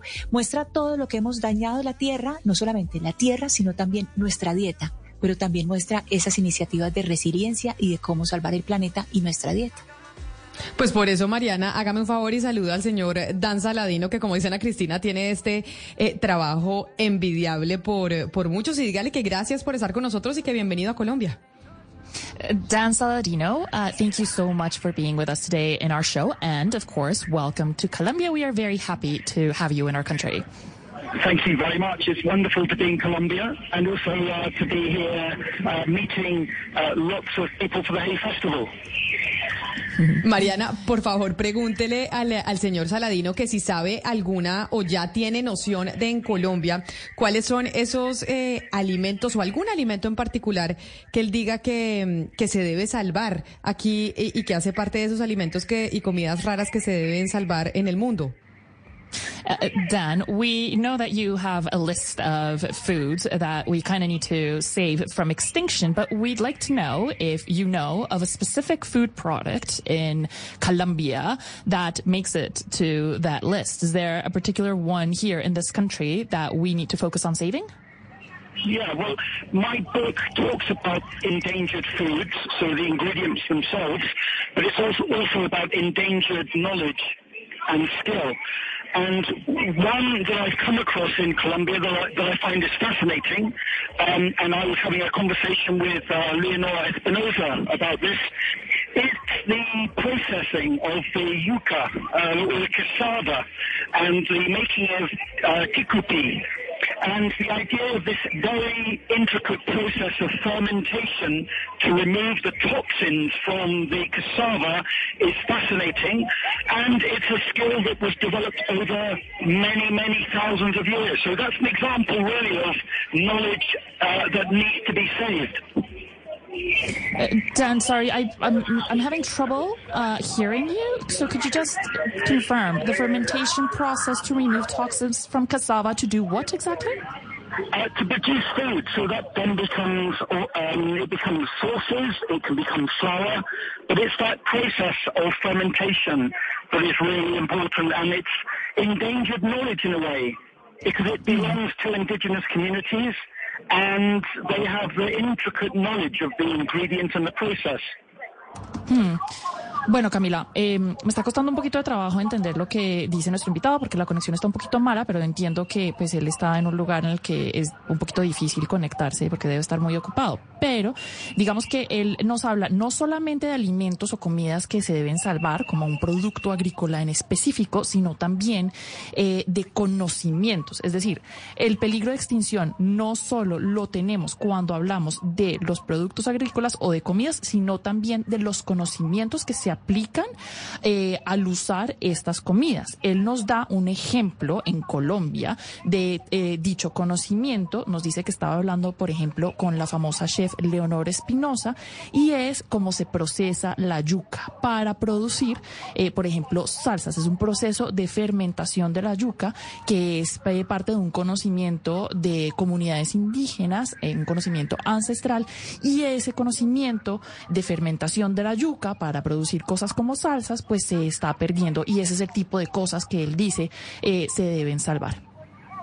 Mariana, por favor, pregúntele al señor Saladino de dónde sale la lógica de los monocultivos que, que existe ahora y de la experimentación con semillas y si eso es bueno para la humanidad.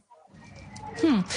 Dan, where do we get this logic of uh, what is it called? Mono. I, I don't know the exact uh, term in English actually, where you have one uh, product, one crop, just one Mariana, crop. like monoculture. huge- Monocultures. Gracias, Ana Cristina. So where do you think this idea or logic of monocultures come, comes from? And, you know, what can you tell us as well about experimenting with these genetically modified seeds and their use uh, to, to, that results in these monocultures? Yeah, well, there is a logic to that, and particularly in the 20th century, um, we were able to choose the highest yielding, most productive plants and animals. And we created uniformity around the world because they were so successful at producing so many calories. But they come with a risk. And we see this with the uh, Cavendish banana, for example, that is produced in many parts of the world, including Colombia. Because it's so genetically uniform, it is at risk of diseases spreading through that population, that genetically uniform crop. And so my argument in the book is that we need to save diversity, not only for cultural importance, but also because of food security. Food diversity, food traditions, genetic diversity gives us resilience and options for the future. Mm. Entonces, Ana Cristina, lo que pasa es que en el siglo XX, digamos que los seres humanos pudimos encontrar las semillas de las plantas más productivas, las que generaban eh, pues más producto. Las cogimos y prácticamente las volvimos uniformes alrededor del mundo, en todo el mundo, porque pues eran tan exitosas produciendo eh, más. Lo que pasa es que eso viene con un riesgo y nos pone el ejemplo del banano. ¿Qué es lo que pasa? Que hoy en día prácticamente todos los bananos que se cultivan en el mundo, incluyendo los bananos que se cultivan en Colombia, pues son genéticamente uniformes. Y eso los hace más propensos a eh, pues eh, eh, caer frente a una enfermedad, que esa enfermedad se esparza a través de estas poblaciones de banano más fácilmente, porque pues todas como son genéticamente uniformes, pues no tienen diversa la, capacidad que pueden tener diversas especies de combatir algunas esta enfermedad. Entonces, el argumento que hace nuestro invitado en su libro es que la diversidad en los productos agrícolas no es solamente importante en cuanto a o en términos de eh, importancia cultural, sino también eh, para preservar la diversidad eh, de nuestra cultura y la seguridad alimenticia. Mejor dicho, la diversidad en la comida eh, equivale prácticamente a la resiliencia que tiene eh, nuestra seguridad alimenticia y a las opciones que vamos a tener en el futuro en cuanto a nuestra alimentación. Pues, pues Mariana, dígale al, eh, al señor Saladino que qué placer tenerlo con nosotros, que gracias por ese libro, que claro que nos vamos a sumergir eh, en él y por hacer conciencia sobre esos alimentos que tenemos que recuperar, pero sobre todo sobre los alimentos que ingerimos y cómo nos estamos haciendo daños nosotros mismos con la alimentación. Dan, thank you so much for being with us today. We would like to tell you that we are going to read your book because we think we need to learn a lot about how to protect our food and our future, our survival as a species, and food diversity as well. Thank you so much for being here. Thank you very much. Thank you. Bueno, Camila, y hablando de comida, eh, también le quería contar que Colombia es uno de los principales países productores para Nespresso. Al menos En un mundo donde él hará que tu peor pesadilla se haga real. Siente miedo real como nunca antes. Creo que sí lo he sentido antes. ¿Qué? Dije como nunca antes. Suena como cualquier otro tráiler de terror, la verdad. Sí, tienes razón. Hey, aquí tienes algo de leche real para que relajes esa voz de monstruo. Gracias, pero esta es mi voz real. Ah, ya veo. Deliciosa. Hey, esta película es horrible. Corte y queda. Qué río. Got milk? El 70% de las cápsulas que se venden en todo el mundo, en más de 80 países del mundo, tienen granos colombianos que son cultivados por más de 43 mil caficultores, con los que Nespresso trabaja aquí en Colombia en nueve departamentos, que son Antioquia, Caldas, Huila, Caquetá, Cauca, Nariño, Tolima, Cundinamarca y Santander, además de tener una alianza que permite ejecutar proyectos que están enfocados en mejorar la calidad del café, la sostenibilidad de las fincas y la calidad de vida de los caficultores colombianos. Y Camila, ya que usted, eh, el señor Lucas, le mencionaba que su café predilecto pudiese ser un ristreto, yo le quiero decir que un ristreto básicamente es un expreso corto.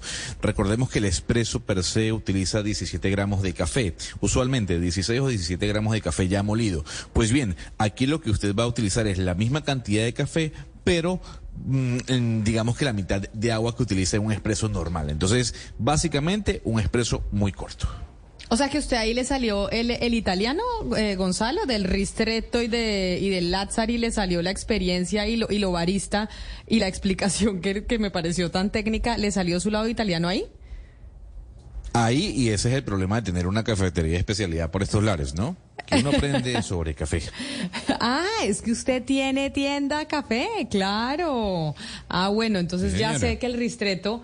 ¿Me repite la definición?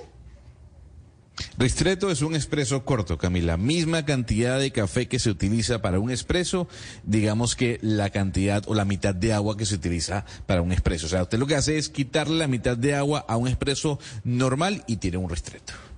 Bueno, ya sé que ese es mi favorito cuando vaya a comprar las cápsulas de, de Nespresso. Nos vamos con las noticias del mediodía, pero no se despeguen porque vamos a tener este homenaje muy especial para una de nuestras glorias eh, del ciclismo colombiano don Nairo Quintana, que hoy dio una rueda de prensa que hizo que a muchos se nos erizara la piel.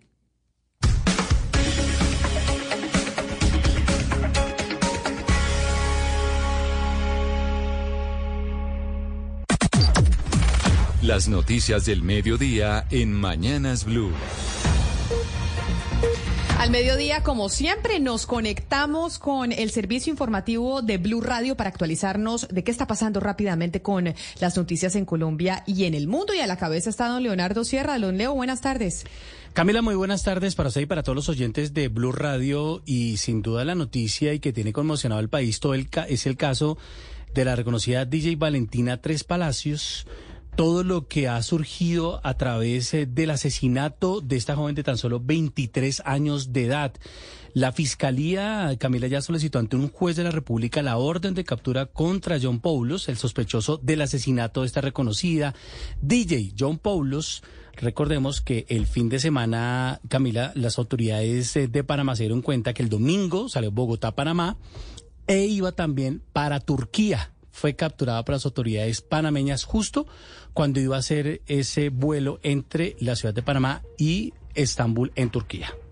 Esa historia a mí, Leonardo, me tiene horrorizada, como al, país entero, yo creo. Es que es increíble lo que, lo que se encontró con Valentina Tres Palacios, pero déjeme ir con Juanita Tobar, porque según lo que usted nos cuenta, una vez eh, Juanita esté en orden todo, un grupo especial de la policía va a ir por este hombre John Populus a Venezuela para traerlo ante la justicia colombiana. En las últimas horas fue capturado en Panamá el estadounidense John Polos, el novio de Valentina Tres Palacios, principal sospechoso del crimen de la joven DJ. Este hombre actualmente se encuentra retenido en Panamá a la espera de que se emita una circular azul y pueda ser expulsado a Colombia. Tras la captura de John Polos, pareja de la DJ Valentina Tres Palacios, quien fue hallada en un contenedor de basura el pasado 22 de enero en la localidad de Fontibón, la familia de la víctima pide darle celeridad al proceso, pues la última información que tenemos es que la fiscalía ya solicitó ante un juez de la República la orden de captura contra John Pulos, el sospechoso del asesinato de su novia, la DJ Valentina Tres Palacios. La orden de captura solicitada por la Fiscalía contra John Polos se tramitó por los delitos de feminicidio agravado y ocultamiento, alteración y destrucción de elemento probatorio. Es importante mencionar que la Fiscalía General de la Nación sigue recopilando material probatorio para esclarecer este crimen, pues tiene el chat de WhatsApp entre Valentina Tres Palacios y John Polos, chat que ella había dejado abierto en el computador de su mejor amiga que se llama Silvana y por otro lado un operario del aeropuerto El Dorado de Bogotá encontró el celular de la DJ Valentina Tres Palacios en una caneca de basura en la terminal internacional. 12 del mediodía, tres minutos y sigamos eh, con estos casos que han conmocionado el país eh, durante este inicio de año. Casos de feminicidios que se han reportado en Antioquia, en el Valle del Cauca, pero también en la costa norte del país. En Calamar, Bolívar, un hombre es señalado de asesinar a su pareja sentimental, una joven de tan solo 22 años de edad. Este sujeto habría acabado con la vida de la joven en medio de una discusión. Dalida Orozco. El pasado 4 de enero, el asesinato de Dora Victoria Ortiz, una joven madre de 21 años, conmocionó el municipio de Calamar, al norte de Bolívar, donde familiares y amigos señalaban como principal sospechoso a quien fuera su compañero sentimental. Este miércoles, luego de 20 días sin conocer su paradero, Luigi Carreto, de 31 años, se entregó a las autoridades. El hombre será presentado ante un juez de control de garantías. Coronel José Galindo, comandante de la Policía de Bolívar. El presunto agresor de 31 años, se presentó a la estación de policía Maates. Allí nuestros policías verificaron la información y ejecutaron la orden de captura poniéndolo a disposición de la Fiscalía General de la Nación. Dora Galindo, quien cursaba estudios de psicología y era madre de una niña de un año, fue asesinada de un disparo en el abdomen, al parecer en medio de una discusión con su pareja. 12 del día, 4 minutos y ahora vámonos con noticias políticas porque avanza en este momento el retiro espiritual del pacto histórico en Paipa. Mientras los ministros están eh, terminando de hacer sus exposiciones en la entrada del hotel, se concentró un grupo de personas para tratar de hablar con los delegados del gobierno nacional. ¿Qué es lo que está pasando hasta ahora ya en Paipa, Andrés Carmona? Camila, muy buenas tardes. Mire, seguimos aquí en el Hotel Sochagota de Paipa a este encuentro de congresistas y ministros de gobierno. Le comento que hace como una hora se posicionaron aquí a la entrada del hotel un pequeño grupo de manifestantes, más o menos eh, entre 10 y 15 personas, voceros de la organización Congreso de los Pueblos. El motivo por el cual incluso armaron carpas, pusieron música y pancartas es la exigencia al gobierno nacional para que se eh, eh, cree una delegación de alto nivel que vaya a atender la grave situación que vive vive el Magdalena Medio, la zona de la Lizama por cuestiones ambientales, pero también por la violencia en esa región. Escuchemos a Erika Prieto, vocera de Cumbre de los Pueblos. Llevan tres días apostados en la carretera nacional sobre la Ruta del Sol sin que el gobierno nacional haya designado una comisión que vaya a terreno y converse. La gente salió a decirle al gobierno nacional que el paramilitarismo sigue golpeando la vida de los líderes del territorio, que siguen desplazando a las comunidades. Mire, le cuento Camila que ya intervino la ministra de Trabajo, eh, Ramírez, lo está haciendo en estos momentos el ministro de Transporte, Guillermo Reyes, se mantiene todo el hermetismo en la sesión. Se espera que después de esto pues se den unas conclusiones por parte del gobierno nacional, se vaya, se proceda al receso de almuerzo de los congresistas y hacia las dos de la tarde inicien nuevamente la sesión con unas consideraciones de cómo se va a organizar el trabajo de bancada del pacto histórico. Recuerde que ellos son una, es una coalición de entonces tienen que buscar formas de organizarse y hacia las 5 de la tarde estaría terminando este retiro espiritual. Camila.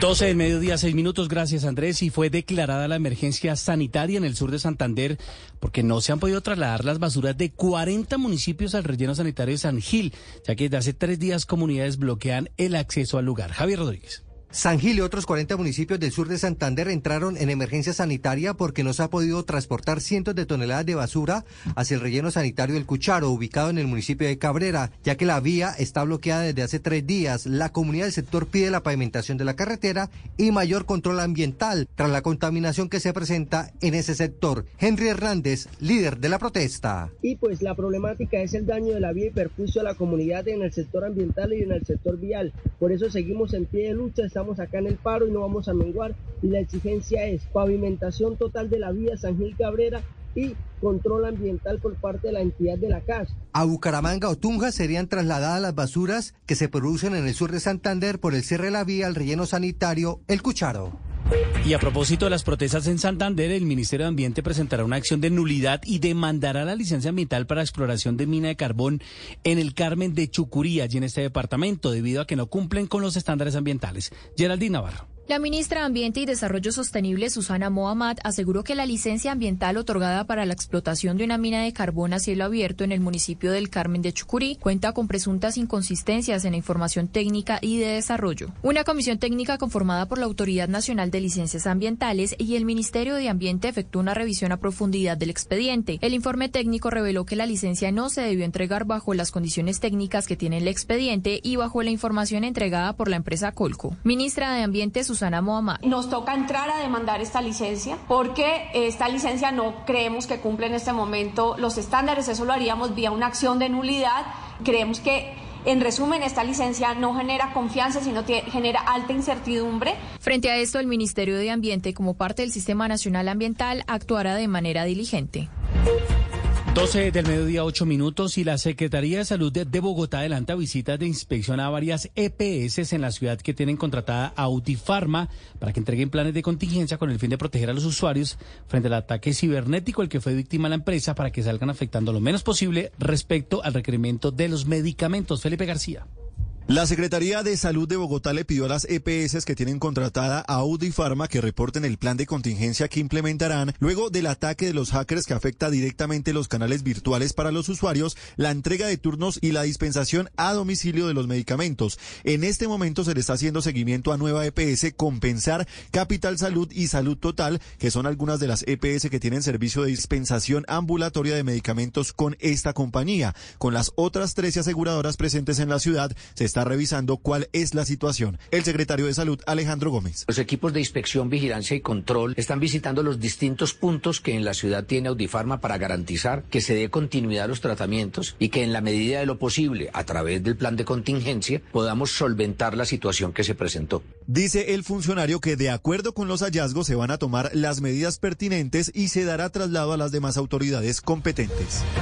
Gracias, Felipe. Y ahora hablemos nuevamente de noticias políticas. ¿Por qué? Porque Sergio Fajardo, ex candidato presidencial, pues no ha considerado aspirar en las próximas elecciones regionales de octubre. Así lo dejó saber durante el anuncio del nuevo partido político que va a crear con Jorge Enrique Robledo, Damián Landines. Así es, pues en medio de los rumores eh, que ubicaban a Sergio Fajardo a postularse en las próximas elecciones eh, regionales, el ex candidato presidencial negó esta versión en medio de críticas a la alcaldesa de Bogotá, Claudia López, y al presidente Gustavo Petro. Habla Sergio Fajardo. Yo espero participar, acompañar, ayudar, complementar, aportar ideas, experiencia para hacer toda esa transformación. Pero vuelvo a la pregunta inicial, lo que dije al comienzo, yo no he considerado en ningún momento ser candidato en estas elecciones para ninguno de los cargos de elección popular. El ex integrante del partido Alianza Verde dijo que Bogotá es ahora una ciudad agobiada y que está atrapada en las disputas entre el hoy presidente Petro. Todo esto en medio de la creación del nuevo partido político que se dará con la unión de Compromiso Ciudadano y el Partido Dignidad. 12 del mediodía, 11 minutos y un nuevo capítulo de los desencuentros entre el gobierno de Gustavo Petro y la Procuraduría, esta vez por cuenta de la minería en el departamento de Antioquia. El Ministerio Público solicitó que entreguen las pruebas técnicas y normativas para prohibir la minería en el sureste de este departamento, como en el municipio de Jericó. Héctor David Santamaría. Luego de la orden del presidente Gustavo Petro de prohibir proyectos mineros en el suroeste de Antioquia como en Jericó, la Procuraduría solicitó al Departamento Administrativo de la Presidencia que aporte las pruebas técnicas y normativas que tomaron para esa determinación. El Ministerio Público hizo este requerimiento al director del DAPRE, Mauricio Liscano, para que remita los fundamentos técnicos, normativos y de política pública que sirvieron de base para anunciar la suspensión de estos proyectos que en el caso de minería se hace en Tamesis y Jericó, donde se explora el cobre. La prohibición, recordemos, fue hecha por el mismo presidente Gustavo Petro a comienzos de este mes. Indudablemente hay un peligro entre la minería que se propone y el agua. Y entonces nosotros escogemos el agua. El ente de control también solicita información si hubo proceso de participación ciudadana para tomar esta decisión. Y ahora nos vamos para Barranquilla a las 12 del día 12 minutos, porque en medio de los de la racha de homicidios que está viviendo esa ciudad y su área metropolitana, la procuradora Margarita Cabello convocó una audiencia pública para revisar lo que está pasando con la inseguridad en la ciudad. Adrián Jiménez. La Procuradora General de la Nación, Margarita Cabello, anunció sobre la mañana de este miércoles la realización de una audiencia pública en Barranquilla para evaluar el tema de la seguridad luego de la ola de homicidios que se ha registrado desde el inicio de este año 2023 tanto en la capital del Atlántico como en municipios del área metropolitana. Es así como Cabello aseguró que junto con las autoridades del distrito de Barranquilla, alcaldes municipales del área metropolitana y Policía Nacional, se analizará qué está sucediendo en la ciudad para tomar medidas de contención contra flagelos como el del homicidio y la extorsión. Estamos organizando una visita para efectos de determinar cuál es la problemática de seguridad en, eh, y la preocupación de seguridad en Barranquilla. Estamos pensando también en, como lo hicimos con Tierra, hacer una audiencia pública para escuchar de la propia ciudadanía cuáles son sus preocupaciones. La funcionaria aseguró además que prepara un documento que será presentado al Consejo Nacional de la Judicatura relacionado con la captura de delincuentes, cuestionando que sean dejados en libertad horas después de ser capturados o les otorguen beneficios de casa por cárcel. La noticia internacional. En el mundo, desde Washington, el presidente norteamericano Joe Biden acaba de confirmar que va a enviar 31 tanques Abrams a Ucrania. Esto después del anuncio que también hizo el gobierno alemán de enviar tanques Leopard para ganar la guerra. Esto fue lo que dijo Joe Biden. Today, today I'm announcing that the United States will be sending 31 Abram tanks to Ukraine. El presidente Biden espera que con este anuncio la guerra termine pronto y que va a seguir respaldando al país. Y de otra parte, en otra noticia internacional de última hora, en Alemania, un hombre acuchilló a siete personas en un tren que cubría la ruta Kiel-Hamburgo. Esto en el norte del país, mató a dos e hirió a cinco. El atacante ha sido detenido y la policía alemana dice que está investigando el ataque para conocer los motivos. La noticia deportiva. La noticia deportiva a esta hora llega desde Los Ángeles, donde en minutos comenzará la primera sesión de entrenamiento de la selección colombiana de fútbol de mayores que se prepara para el primer partido amistoso del año 2023. Será en Carson, en California, ante el equipo local el próximo sábado desde las 7 y 30 de la noche con transmisión de Blue Radio. Las principales tendencias en redes sociales. A esta hora, ¿y quién más? En numeral, Nairo Quintana con 31 mil menciones sigue siendo la principal tendencia en Twitter. Los colombianos llenaron de elogios al escarabajo nacional próximo a cumplir 33 años y nacido en Boyacá y le aplaudieron su decisión de no retirarse por ahora del ciclismo y, según, eh, y seguir, como él dijo, batallando por competir. El campeón de Giro y la Vuelta a España insistió en su honestidad y quiere seguir dándole alegrías al país en las grandes competencias. Por el momento, hay Nairo para rato.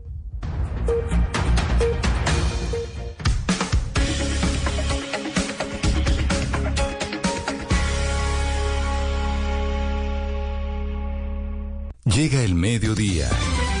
Y en Mañanas Blue continúa el análisis y el debate. Dirige Camila Zuluaga. Quiero decirles que estoy en buena forma para seguir. Estoy en muy buena forma para seguir. Que debido a los acontecimientos de los últimos meses en los que es innegable el ambiente enrarecido en el que me he desenvuelto y a la inexplicable muralla que se ha levantado entre las posibilidades de competir y mis deseos de seguir haciéndolo, no me rindo y sigo hacia adelante. Estaban escuchando ustedes ahí la rueda de prensa de Nairo Alexander Quintana Rojas, conocido por todos los colombianos y por el mundo entero como Nairo Quintana. Así se le conoce al eh, mejor eh, ciclista latinoamericano de los últimos tiempos, que nació en Tunja, en el departamento de Boyacá, y lleva 11 años recorriendo el mundo, alzando títulos y dándonos muchas alegrías a los colombianos. Escuchar esas palabras de Nairo durante esta mañana con esa dignidad, con esa fortaleza, diciendo yo soy un hombre honesto y hay Nairo Quintana para rato. Quiero seguir eh, pedaleando, quiero seguir compitiendo. Nairo Quintana le devolvió a Colombia esa, esa pasión por el ciclismo que en una época nos traía, por ejemplo, como decía mi compañero Oscar Montes más temprano, Cochise Rodríguez.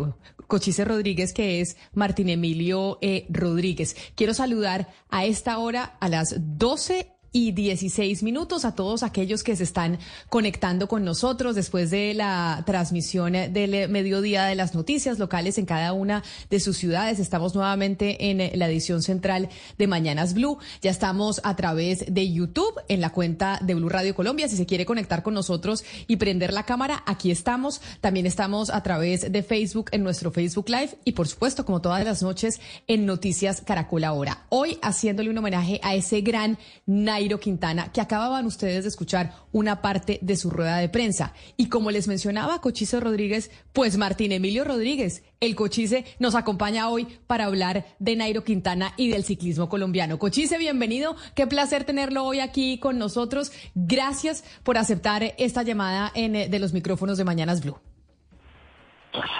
No, con mucho gusto para Radio Caracol, un saludo muy cordial para todos los oyentes, a todos los que les gusta el ciclismo, lo que les ha gustado, lo que los que practican. En realidad, pues estamos ante un debate eh, formal que concierne con lo de Nairo Quintana. Yo considero que Nairo, pues, eh, es un corredor que le ha dado muchos triunfos a Colombia. A nivel internacional, pues, eh, indudablemente ha sido uno de los baluartes más grandes que ha tenido este país. Y considero de que Nairo pues no debe retirarse todavía, está muy joven, todavía puede hacer mucho, puede dar mucho más por no solamente por Colombia, y no a nivel internacional, eh, cuando pueda salir. Entonces, no, esperemos que Nairo recapacite y siga adelante porque en realidad lo necesitamos. Lo necesitamos, como dice usted, Cochise, porque a lo largo de su carrera Nairo ha obtenido cinco títulos en dos de las tres vueltas más importantes a nivel mundial del ciclismo. Se subió al podio como campeón del Giro de Italia en el 2014. Ganó la Vuelta a España en el 2016. En el 2013 y en el 2015, Nairo Quintana ocupó el segundo lugar en el podio del Tour de Francia y una vez fue segundo lugar en el Giro de Italia en el 2017. Sí, no. Gracias, Nairo. Gracias, hijo de la tierra. Gracias, campesino. Gracias, don Luis, por regalarnos este hijo. Gracias a Nairo Quintana. Negocia la última curva. Mira hacia atrás. Se viene con todo el colombiano inmenso. ¡Qué bien, Nairo! El negro con blanco te luce y gana el colombiano. Otro ataque, un centenar de ataques, todo lo resistió. El colombiano Nairo Quintana sostiene la columna. ¡Vamos, Nairo! Estamos prendidos de tu espalda. En este momento, Nairo deja a Nacona que hizo un gran esfuerzo. Hay que aplaudirlo. Se queda Pauls. Nairo va por Heisedal y después por Pinot. ¡Ahí viene Nairo Quintana! Recordando algunos momentos y esas emociones que nos ha dado Nairo a lo largo de su carrera durante esos 11 años, Ana Cristina, que le vuelven a uno a poner eh, la piel de gallina. Y yo creo que Nairo es un grande y por eso vale la pena hablar con las glorias del ciclismo como Cochise Rodríguez hoy sobre Nairo, su carrera y la encrucijada en la que se encuentra. Camila, yo ahora me estaba acordando de una frase muy famosa que, que hizo muy famoso a, Cochise y es, en Colombia la gente se muere más de envidia que de cáncer. Y yo le quería preguntar precisamente hoy a Cochise si él cree que ese es el caso lo que está pasando con Nairo, que de pronto es envidia lo que está pasando y le están haciendo ataques buscándole la caída por envidia. Lógicamente, le están haciendo bullying y considero que eh, se le hace un gran personaje, un, un grande del, deporte del ciclismo y no solamente grande, sino un gigante, porque en realidad lo que ha hecho Nairo hasta ahora ha sido una mm, proeza muy, muy eh, grande para Colombia, para él, para todos los que nos gusta el ciclismo, los aficionados. Es una envidia grande y es un bullying que le están eh, practicando a él, que en realidad eh, él debe hacer caso omiso a todo eso y seguir adelante. Él puede todavía dar mucho más porque es un corredor todavía muy joven. Es que uno con 32 o 33 años que tiene Nairo todavía eh, tiene mucho pedal por delante. Entonces esperemos que recapacite y que la gente no le haga tanta tanto bullying, tanta envidia. Pero claro, eh, uno mira también a través de la historia cómo cambia esa forma de, del bullying o de la envidia, como está diciendo usted. Ahora es con lo del dopaje. En su época, Cochise, ¿a usted cómo le hacían, cómo le manifestaban esa envidia? ¿O cómo le, o lo obstaculizaban por ese bullying? Bueno, usted sabe que la gente, por eh, dar noticias y sacar, eh, hacer comentarios eh, de cualquier manera, lo involucran, involucran a la gente. Yo creo que lo que tomó Nairo es una cosa muy superficial y es una cosa que en realidad no es, no es un dopaje, sino como una, una, un remedio prácticamente. Entonces, le hacen mucho escándalo por una cosa tan insignificante. Eh, la gente por dar noticias eh, así estrafalarias, pues eh, hacen lo que lo que les da la gana. Y yo considero que lo que Nairo ha hecho por, por este país no se puede olvidar así por una simple un simple acto que de pronto por equivocación tomó alguna cosa como remedio y no como doping. No, es que precisamente, Cochise, oigamos lo que dijo Nairo esta mañana en esa rueda de prensa sobre cómo él ha sido honesto siempre y no se ha dopado, haciendo referencia a esto que usted acaba de mencionar. Voy a seguir batallando por competir, por continuar sobre la bicicleta hasta que mi cuerpo y mi mente resistan. Soy un corredor honesto, siempre lo he sido. En mis más de 260 controles antidoping. En los últimos 10 años de mi carrera no he tenido problemas. Desde que soy profesional, desde el año 2009, he respetado las reglas, competido con integridad y respetando y honrando el juego limpio.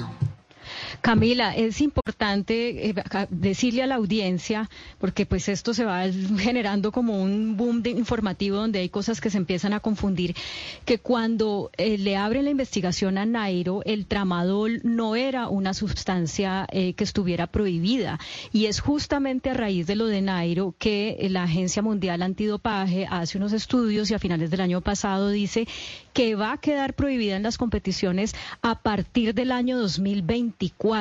Es decir, aunque Nairo no ha aceptado que haya consumido tramadol, en caso de que sí lo hubiera hecho como eh, mostraron las pruebas que le hicieron, pues eso no estaba prohibido.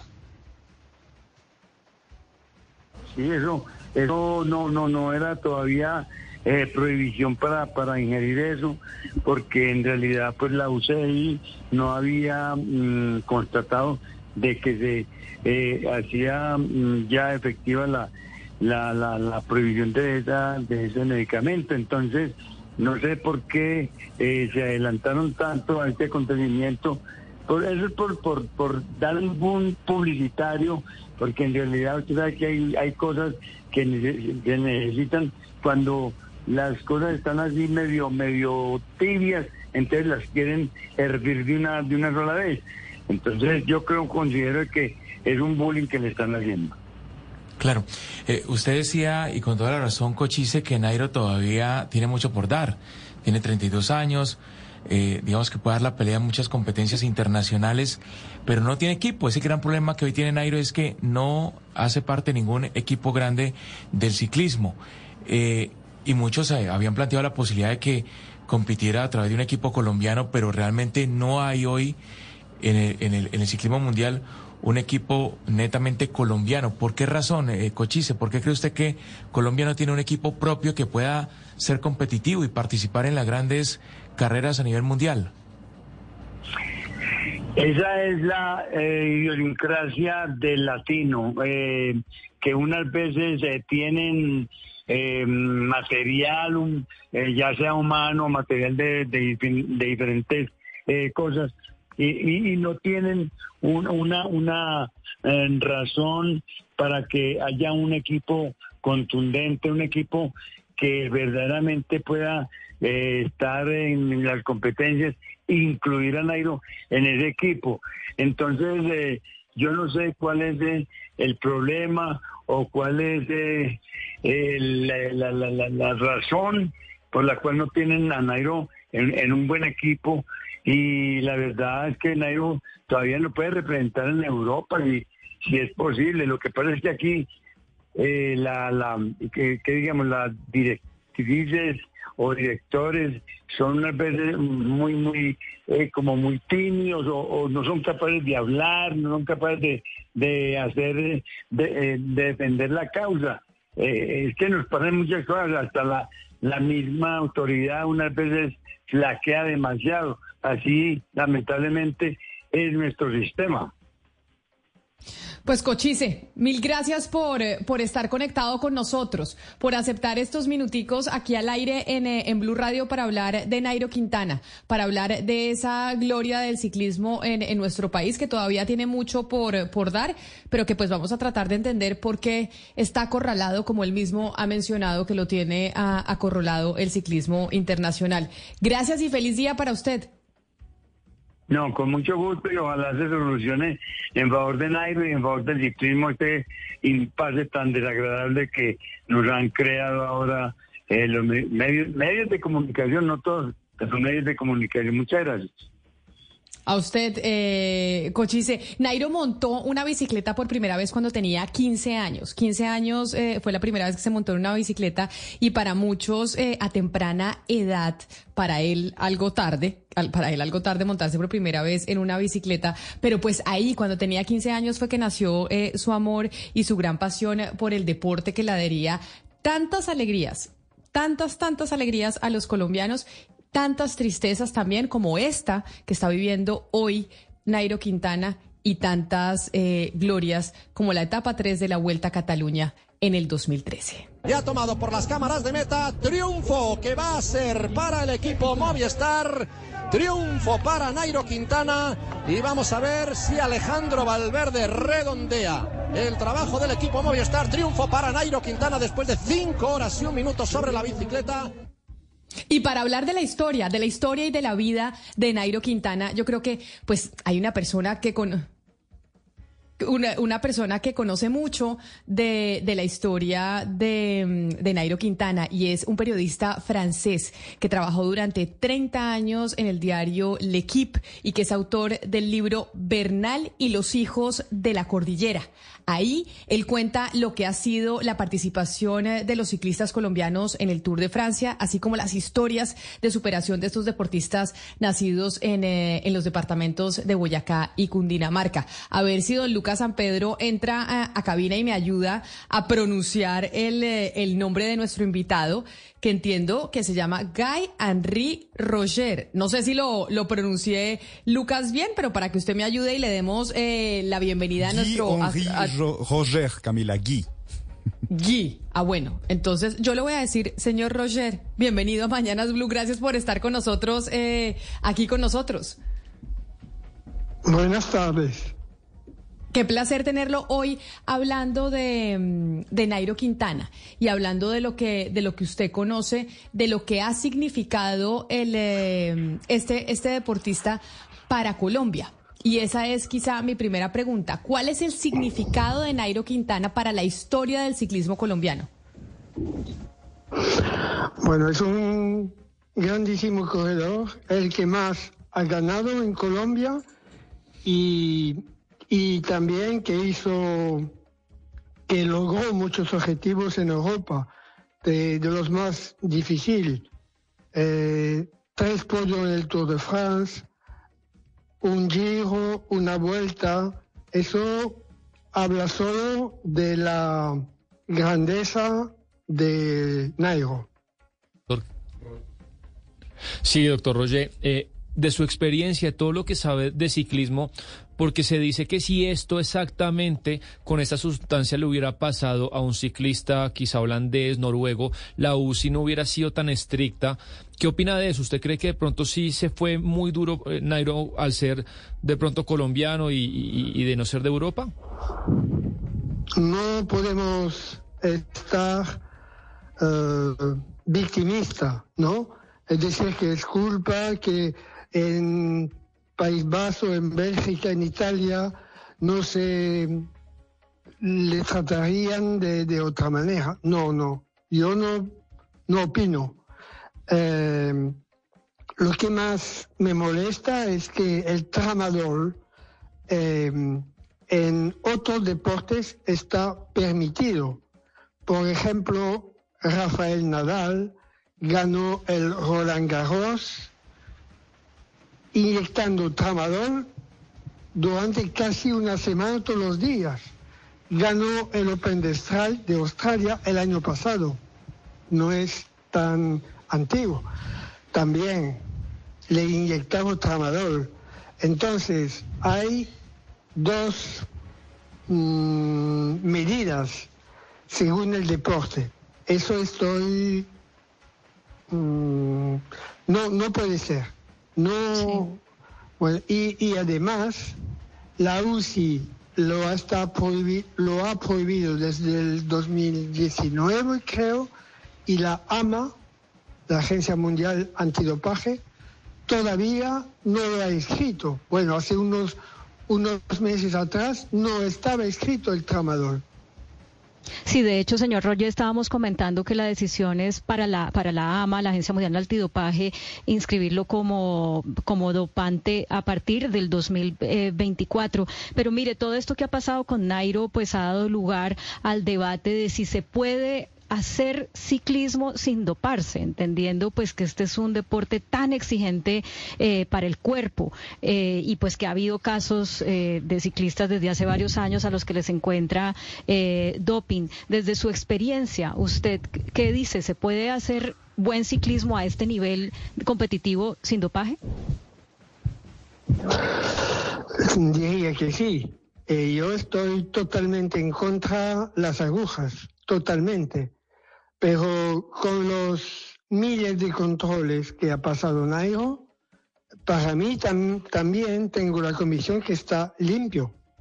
Eh, igual me equivoco, pero, tengo la, repito, la convicción que yo le defendería, porque con los, todos los controles en su vida que ha pasado, hubiera caído si no fuera así. Pero, señor Roger, entonces explíquenos, usted que es un experto y es eh, periodista de, este deporte, ¿por qué le han cerrado el cerco a Nairo de semejante manera? ¿Usted cree que es posible, es factible que Nairo tenga la posibilidad de ser eh, contratado nuevamente por un equipo grande en Europa? Yo lo veo difícil, de verdad casi todas las plantillas están cerradas y, y aparte de unas que tienen un presupuesto bastante fuerte y son pocas, pocos equipos que están así, pero se puede. A ver si tendrá la suerte, yo le deseo lo mejor y si pero, pero, usted, pero usted dice que, que no por presupuesto o porque no habría la intención de parte de ningún equipo de querer tener a, Nairo en, en, su plantilla. No, no, no. Yo creo que eh, si fuera por eh, anabolizante, por EPO, por dopaje fuerte, pues primero estaría suspendido, pero creo que después de la sanción lo tendría difícil. Como te decía antes, el tramador para mí no es una sustancia peligrosa. Hay efectos secundarios, ¿no? Que pueden dañar eh, riñones, hígado, no sé, eh, articulaciones, bueno. Pero es tramador.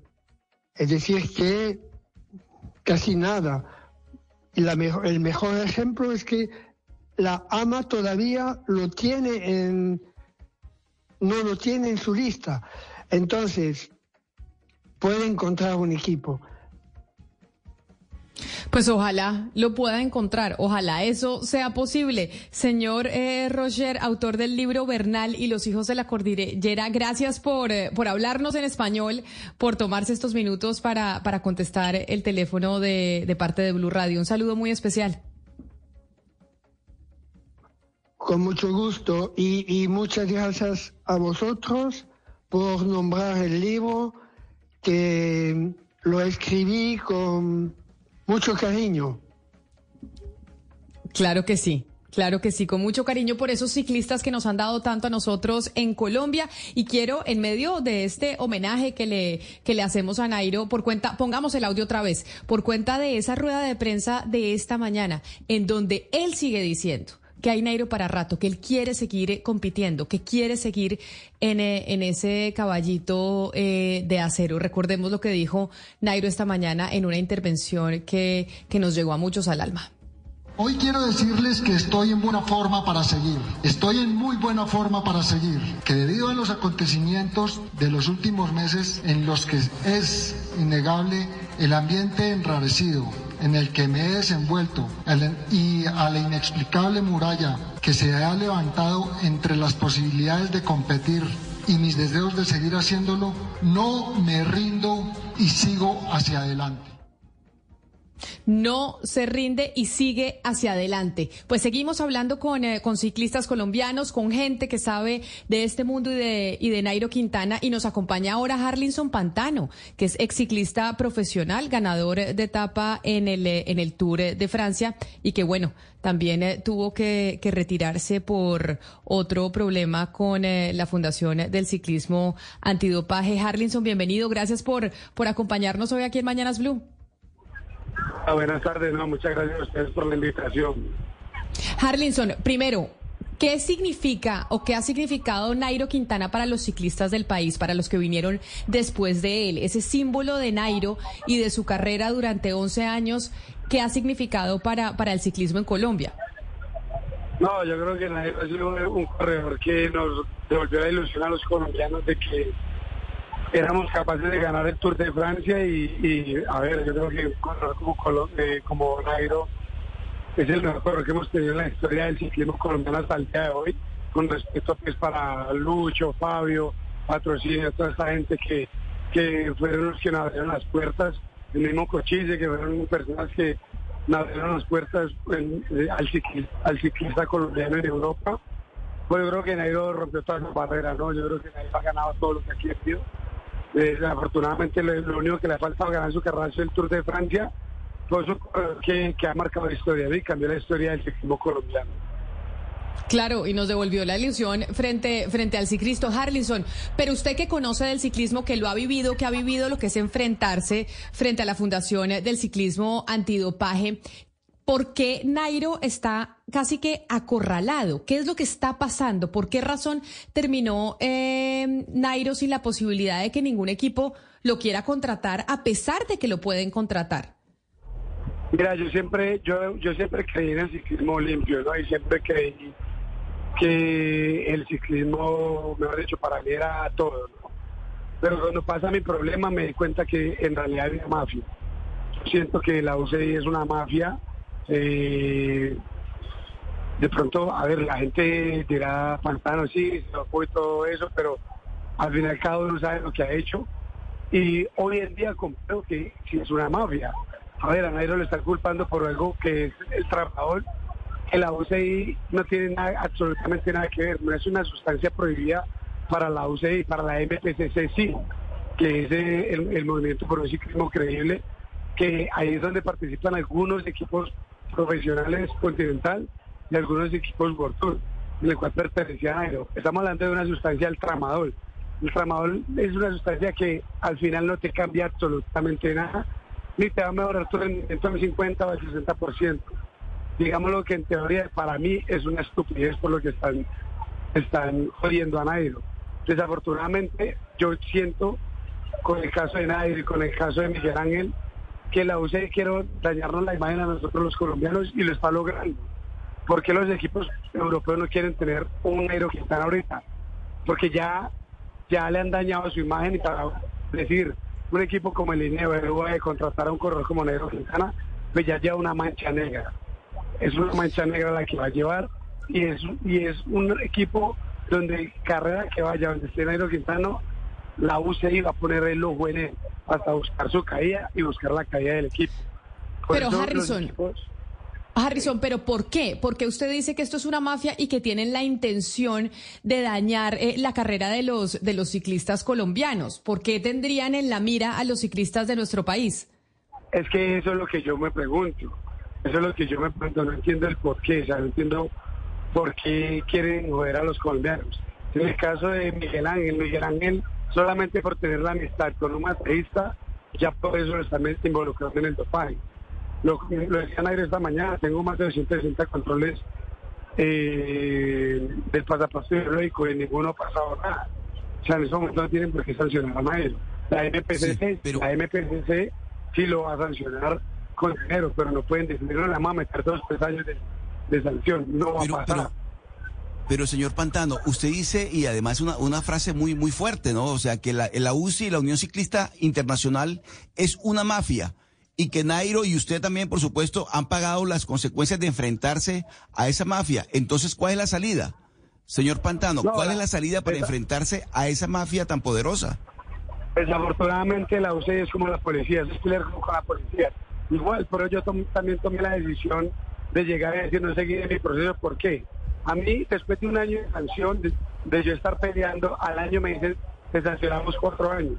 Si la UCI fuera un ente, digamos, que fuera algo bien, si a mí me hubieran dicho, no es que si tú peleas y en dos meses te damos solución, yo seguramente me hubiera gastado todo el dinero que me gané en el ciclismo, porque yo sé qué hice, que lo hice. Pero para que a mí después de un año, yo seguir en un proceso, después de un año me digan, ay, no, sí, te sancionamos para seguir peleando, seguir peleando, me gasto mi dinero para que en cuatro años le digan a uno, como pasó con Samuel Sánchez, que, que también lo sacaron del ciclismo, le digan, ay, no, sí, no, usted no usó nada. Ya después de que te han tirado toda tu carrera. Es lo mismo con Nairo y con, y con Miguel Ángel. O sea, es una lucha que yo entre más, entre más tiempo le para ser a quién es perjudicado al final, Nairo, Nairo y, Miguel Ángel en este caso. Sí, usted le mete abogado, le mete todo. Pero ¿qué hace la UCI? Retardarle todo, recargarle todo. Pero algo contundente, pues te dicen, bueno, vamos a solucionar ya. porque fue diferente con lo de Christopher? Froome en su momento va a decir Sambutamol. Ah, no, que es que sí, que no era para el alma. Pero la cantidad que le encontraron a él no era para, para el alma, no era de, del pub. Harlinson, ¿a, dónde, ¿a dónde vamos con la UCI? Sí, Harlinson, lo que usted nos está contando es que usted cree que los ciclistas, en este caso los colombianos que les ha pasado este tipo de cosas, no tienen las garantías de un proceso justo y transparente, es decir, no sé, las comunicaciones de los abogados con la UCI, los mails, eh, los trámites, no, no es fácil. ¿Usted no siente que, que haya garantías para que el proceso se, se esclarezca? No, yo, yo, yo siento la verdad que allí entre la UCI se mueve mucha cosa que muchos no lo sabemos. Que desafortunadamente muchos, nosotros simplemente somos unos títeres que un equipo nos paga y así como nos arreglan la imagen, también nos la dañan tranquilamente. De lo de Nairo y lo de Miguel Ángel, para mí, a mí me da mucha tristeza porque son corredores que han cambiado la historia del ciclismo colombiano y han dado el nombre de, de, alto. Pero si a Nairo la UCI en este momento no puede hacer absolutamente nada, él puede competir. Pero los equipos no lo quieren contratar porque ya han dañado su imagen y porque saben que carrera que vaya va a ser un equipo que va a ser perseguido por la UCI. Sí o sí, por el nombre que en este momento la UCI tiene la presión de perseguirnos. Tanto a él. Me parece tremenda, me parece tremenda la contundencia y la claridad de las afirmaciones que usted está haciendo y por eso, ya que lo veo que está, eh, digamos, con esa valentía haciendo estas denuncias, quisiera que nos hable eh, de lo que para usted significan dos cosas. Usted tuvo que dejar su deporte porque no se pudo enfrentar a la UCI como lo está haciendo Nairo eh, y pues le dañaron, soportó el deshonor y bueno, estará rehaciendo su vida. Pero Nairo está soportando ese deshonor y de alguna manera está abanderando los, eh, digamos, las pérdidas de ciclistas como la suya.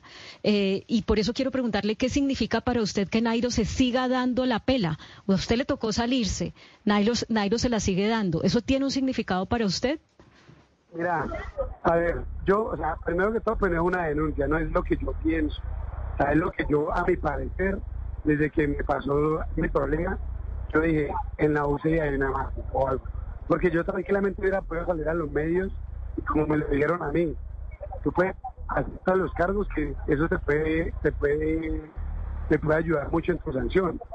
Pues yo decía, a mí mi ética y, mis valores que me enseñaron en casa no me dan para decir, sí lo hice, sabiendo algo que yo no lo hice. ¿Sí me entiendes? En el caso de Nairo hoy en día, para mí, personalmente, está luchando contra la corriente y es algo que no le va a alcanzar absolutamente nada. A mí el resultado de Nairo lo que debería hacer es, uno, yo personalmente lo haría, lo hubiese hecho lo que hizo Miguel Ángel López. Venir a correr Colombia, él no tiene que demostrarle nada a nadie. Los que, los que sabemos de ciclismo, los que hemos estado allí, no los aficionados de moda, porque desafortunadamente mucha aficionada de moda que está aquí atrás y juzga sin saber. Pero las personas que sabemos, nosotros, yo conozco a Nairo hace muchos años y sé qué clase de personas es Nairo. Nairo no va a jugar su carrera por una bobada. Entonces, yo lo, yo, lo que veríamos como gente, haría una aquí en Colombia por agradecimiento a toda la afición colombiana, porque al final la afición colombiana es la que nos ha llevado a ser grandes en Europa por agradecimiento y me refiero al ciclismo. Ya su momento ya pasó. Decir que Nairo va a ganar un Tour de Francia es una mentira. Hay que ser realista. Sí, él tiene para estar ahí en la disputa, para estar ahí, para ganar esta. Es que Nairo no va a ganar, que va a ganar una carrera grande en estos momentos. Y con todo respeto le digo, es una mentira. Ya Nairo Pero entonces... su, su mejor momento en su carrera deportiva, ya nos dio lo que nos tenía que dar antes le debemos nosotros los colombianos a Nairo, le debemos mucho a él porque ha hecho muchísimo por ese país. Y desafortunadamente para mí la pelea que está haciendo es una pelea que al final no va a llegar a ningún resultado, independientemente de que la ama, de que el MPC se diga, ay no, si no, ya, ya, es lo que te digo, va a seguir luchando y le van a seguir diciendo, no, vamos a hacer una audiencia así, en dos meses, tres meses, hasta que él se canse. Hasta que llegue un punto va a decir, no voy a seguir. chao. Pero entonces, Harlinson, agradeciéndole su sinceridad, de verdad por además explicarnos cómo funciona esto y lo que está pasando con Nairo Quintana y lo que sucede en el ciclismo, ¿usted lo que cree es que la carrera de Nairo se acabó, que Nairo ya definitivamente no va a poder volver a, correr en Europa, así él haya dicho, como lo escuchamos eh, muy temprano en la rueda de prensa, que está dispuesto y que quiere que lo contraten y que quiere hacer parte de un equipo. Usted dice, la carrera de Nairo ya se acabó, no va a tener la posibilidad de volver a correr en Europa. No, para mí no se ha acabado. O sea, lo que te estoy diciendo es que es muy difícil y es muy complicado para un equipo World Tour o un equipo profesional contratar un corredor como Nairo, Quintana en estos momentos y como Miguel Ángel López. ¿Por qué? Porque ellos en estos momentos están en un problema que para... a ver, para mí no es un problema porque no es la UCI la que... O sea, la UCI no tiene absolutamente nada que ver con lo que pasó con Nairo. O sea, ellos no lo pueden sancionar. Por eso, a raíz del problema con Nairo es que a partir del 2024 iban a prohibir el trabajador ¿Qué pasa? Un equipo que quiera contratar a Nairo lo puede hacer, pero tiene que, tiene que estar preparado porque seguramente la UCI lo va a perseguir. Lo va a perseguir por lado y lado. Es un equipo que tiene un presupuesto grande, como un equipo World Tour, hablemos de un equipo World Tour, seguramente no le conviene o seguramente no le va a gustar que estén saliendo noticias, ay, es que la, eh, la policía y cayó al equipo X donde está Nairo Quintana a investigarlo. Ay, es que esto en el Tour de Francia le cayó a la policía, que está en el Giro de Italia le cayó a la policía. Un equipo de eso no le conviene eso. Es lo mismo que estaba pasando con el equipo del Bahrein. Están persiguiéndolo, persiguiéndolo. a un equipo de eso la piensa mucho para contratarlo. Obviamente, cualquier equipo quisiera tener a un Nairo Quintana, o un Nairo Quintana o Miguel Ángel López. Son corredores de carrera que vayan, van a dar de qué hablar cualquier equipo a lo quisiera tener, pero no lo hacen por evitarse eso, para evitarse esa persecución que seguramente le van a querer hacer. Si pueden preguntar, ¿y por qué están haciendo eso con los colombianos? Yo no lo sé. Sinceramente, no, no entiendo el motivo por qué se la montaron tanto a los colombianos. Pues mire, Harlinson, me parece muy valiente de su parte que, que, nos haya dicho esto y que esté y que esté diciendo, así como decimos en Colombia, a calzón quitado lo que usted considera que es lo que está pasando con Nairo y lo que pasa con el ciclismo y con lo que pasa con la Asociación Antidopaje en contra de los de los ciclistas colombianos. Le agradezco mucho también habernos contestado el teléfono y haber sido hoy tan sincero en medio de este homenaje que queríamos o que queremos hacerle a Nairo por todo lo que le ha dado a, a Colombia y el, y el agradecimiento que le tenemos eh, los colombianos por tantos triunfos eh, y alegrías. Feliz día para usted. No, muchas gracias y mira, yo lo que pienso es lo que lo que acabo de decir es, es lo que pienso yo, a mí no me consta absolutamente nada y solamente quiero decir que nosotros le debemos muchísimo, le debemos mucho a Nairo, como Nairo que cambió la historia del ciclismo, antes tenemos mucho que agradecerle a él y invitar a la gente, ¿no? invitar a la gente que, a que le agradezcamos, más no lo juzguemos, porque estar en el lugar que Nairo Quintana está no es fácil. Es un valiente que está haciendo lo que está haciendo y luchando por continuar su carrera deportiva. yo creo que es donde más unidos tenemos que estar y darle ese apoyo que, que, que se merece. Claro que sí.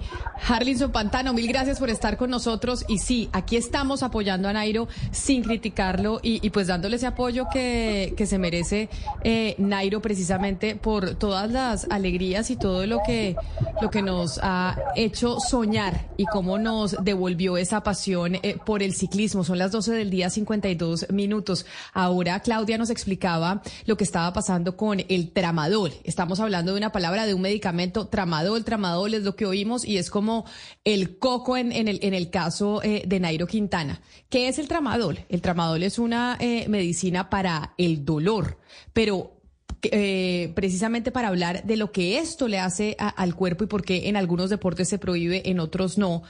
Está con nosotros el profesor de medicina de la Universidad del Bosque y mm, experto en, toxicología, el profesor Juan Camilo Arias. Profesor Arias, bienvenido, gracias por, por acompañarnos y rápidamente para nosotros poder ya entender en conjunto lo que está pasando con Nairo, ¿qué es lo que le hace el tramador al cuerpo de un deportista? Buenas tardes, ¿cómo estás? Mira, el, como tú lo mencionabas, el tramador es un analgésico opiáceo y funciona de diferentes formas eh, con diferentes efectos en el sistema nervioso central. En algunos casos produce eh, analgesia, que es leve, se puede utilizar para dolores agudos y dolores crónicos y también produce algunos efectos sedantes que se pueden ser eh, muy evidentes en, los deportistas en general, no solo en el caso de los ciclistas.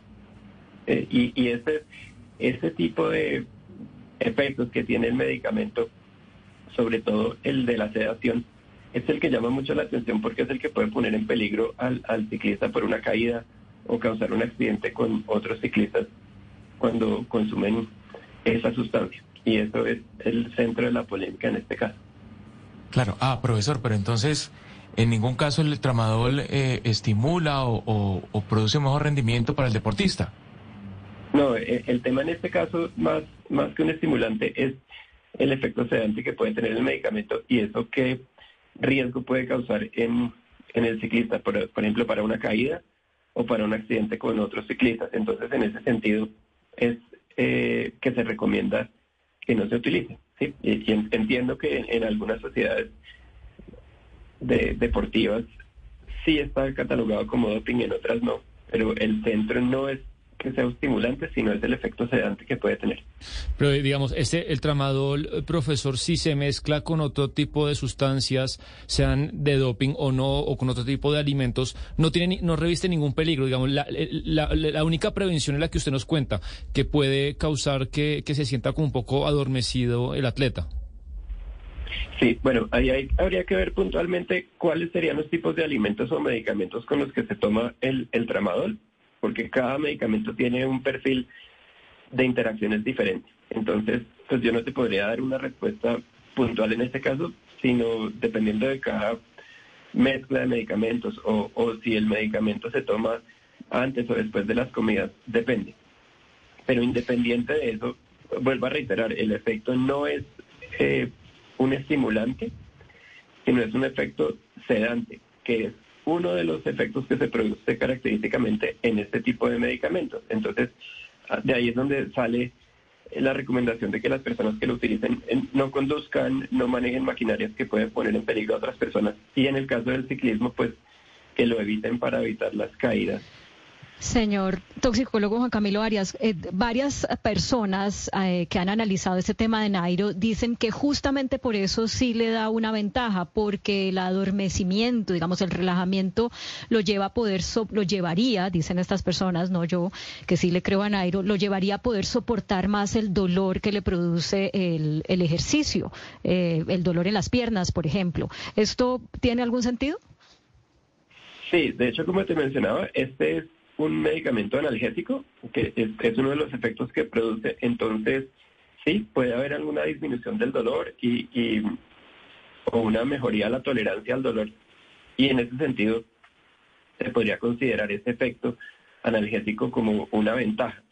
Pero yo quisiera salirme de esa polémica y, y ya dejar esa, esa decisión o esa discusión eh, de otro nivel. Yo lo que quisiera centrarme es en reiterar, o sea, aquí hay un medicamento que produce un efecto analgésico y que, es ampliamente usado en medicina en nuestro país y que tiene una característica es que puede producir un poco de sedación y, causa el riesgo de las caídas en el caso del ciclismo. Doctor Arias, en el ciclismo, pues el tema del dopaje siempre es como, como a donde confluye cierta conversación, pero yo le quiero preguntar si hay formas encubiertas del dopaje, que es decir, puedan pasar la prueba a pesar de que el ciclista está dopado. Sí, habrán medicamentos que tendrán algún efecto a nivel cardiovascular, por ejemplo, que no te aumenten la frecuencia cardíaca o no te aumenten la frecuencia respiratoria. Eh, habrá otros medicamentos que se metabolizan rápidamente y que son difíciles de detectar en el dopaje. Digamos que eh, eso dependería de cada sustancia que se esté evaluando. No estoy hablando en el caso específico del tramadol, sino contestando a tu pregunta en ese sentido. Pues creo que ha sido usted supremamente claro, profesor Arias, en, en lo que es el tramador, en lo que hace esta sustancia en el cuerpo de un deportista y bueno, cómo este eh, medicamento ha sido protagonista en, eh, en esta situación que está viviendo eh, Nairo Quintana, que pues nos dio tantas alegrías y nos sigue dando alegrías. Mil gracias, profesor eh, Juan Camilo Arias, toxicólogo y profesor de la Universidad del Bosque, por haber aceptado esta invitación. Muchas gracias. Un saludo muy especial. Y bueno, tenemos que terminar, así como, como iniciamos con, con esta canción de Carlos Vives dedicada a todos esos ciclistas de Boyacá, de Cundinamarca, de Antioquia, que nos han dando, que nos han dado tantas alegrías como Nairo Quintana, pero lo que sí es cierto es que Nairo es un orgullo para nuestra patria, como, como dice la canción, el orgullo de mi patria, y Nairo le devolvió a Colombia la ilusión por el ciclismo que habíamos tenido hace algunas décadas. Así que Nairo, gracias y aquí pues estamos acompañando el proceso.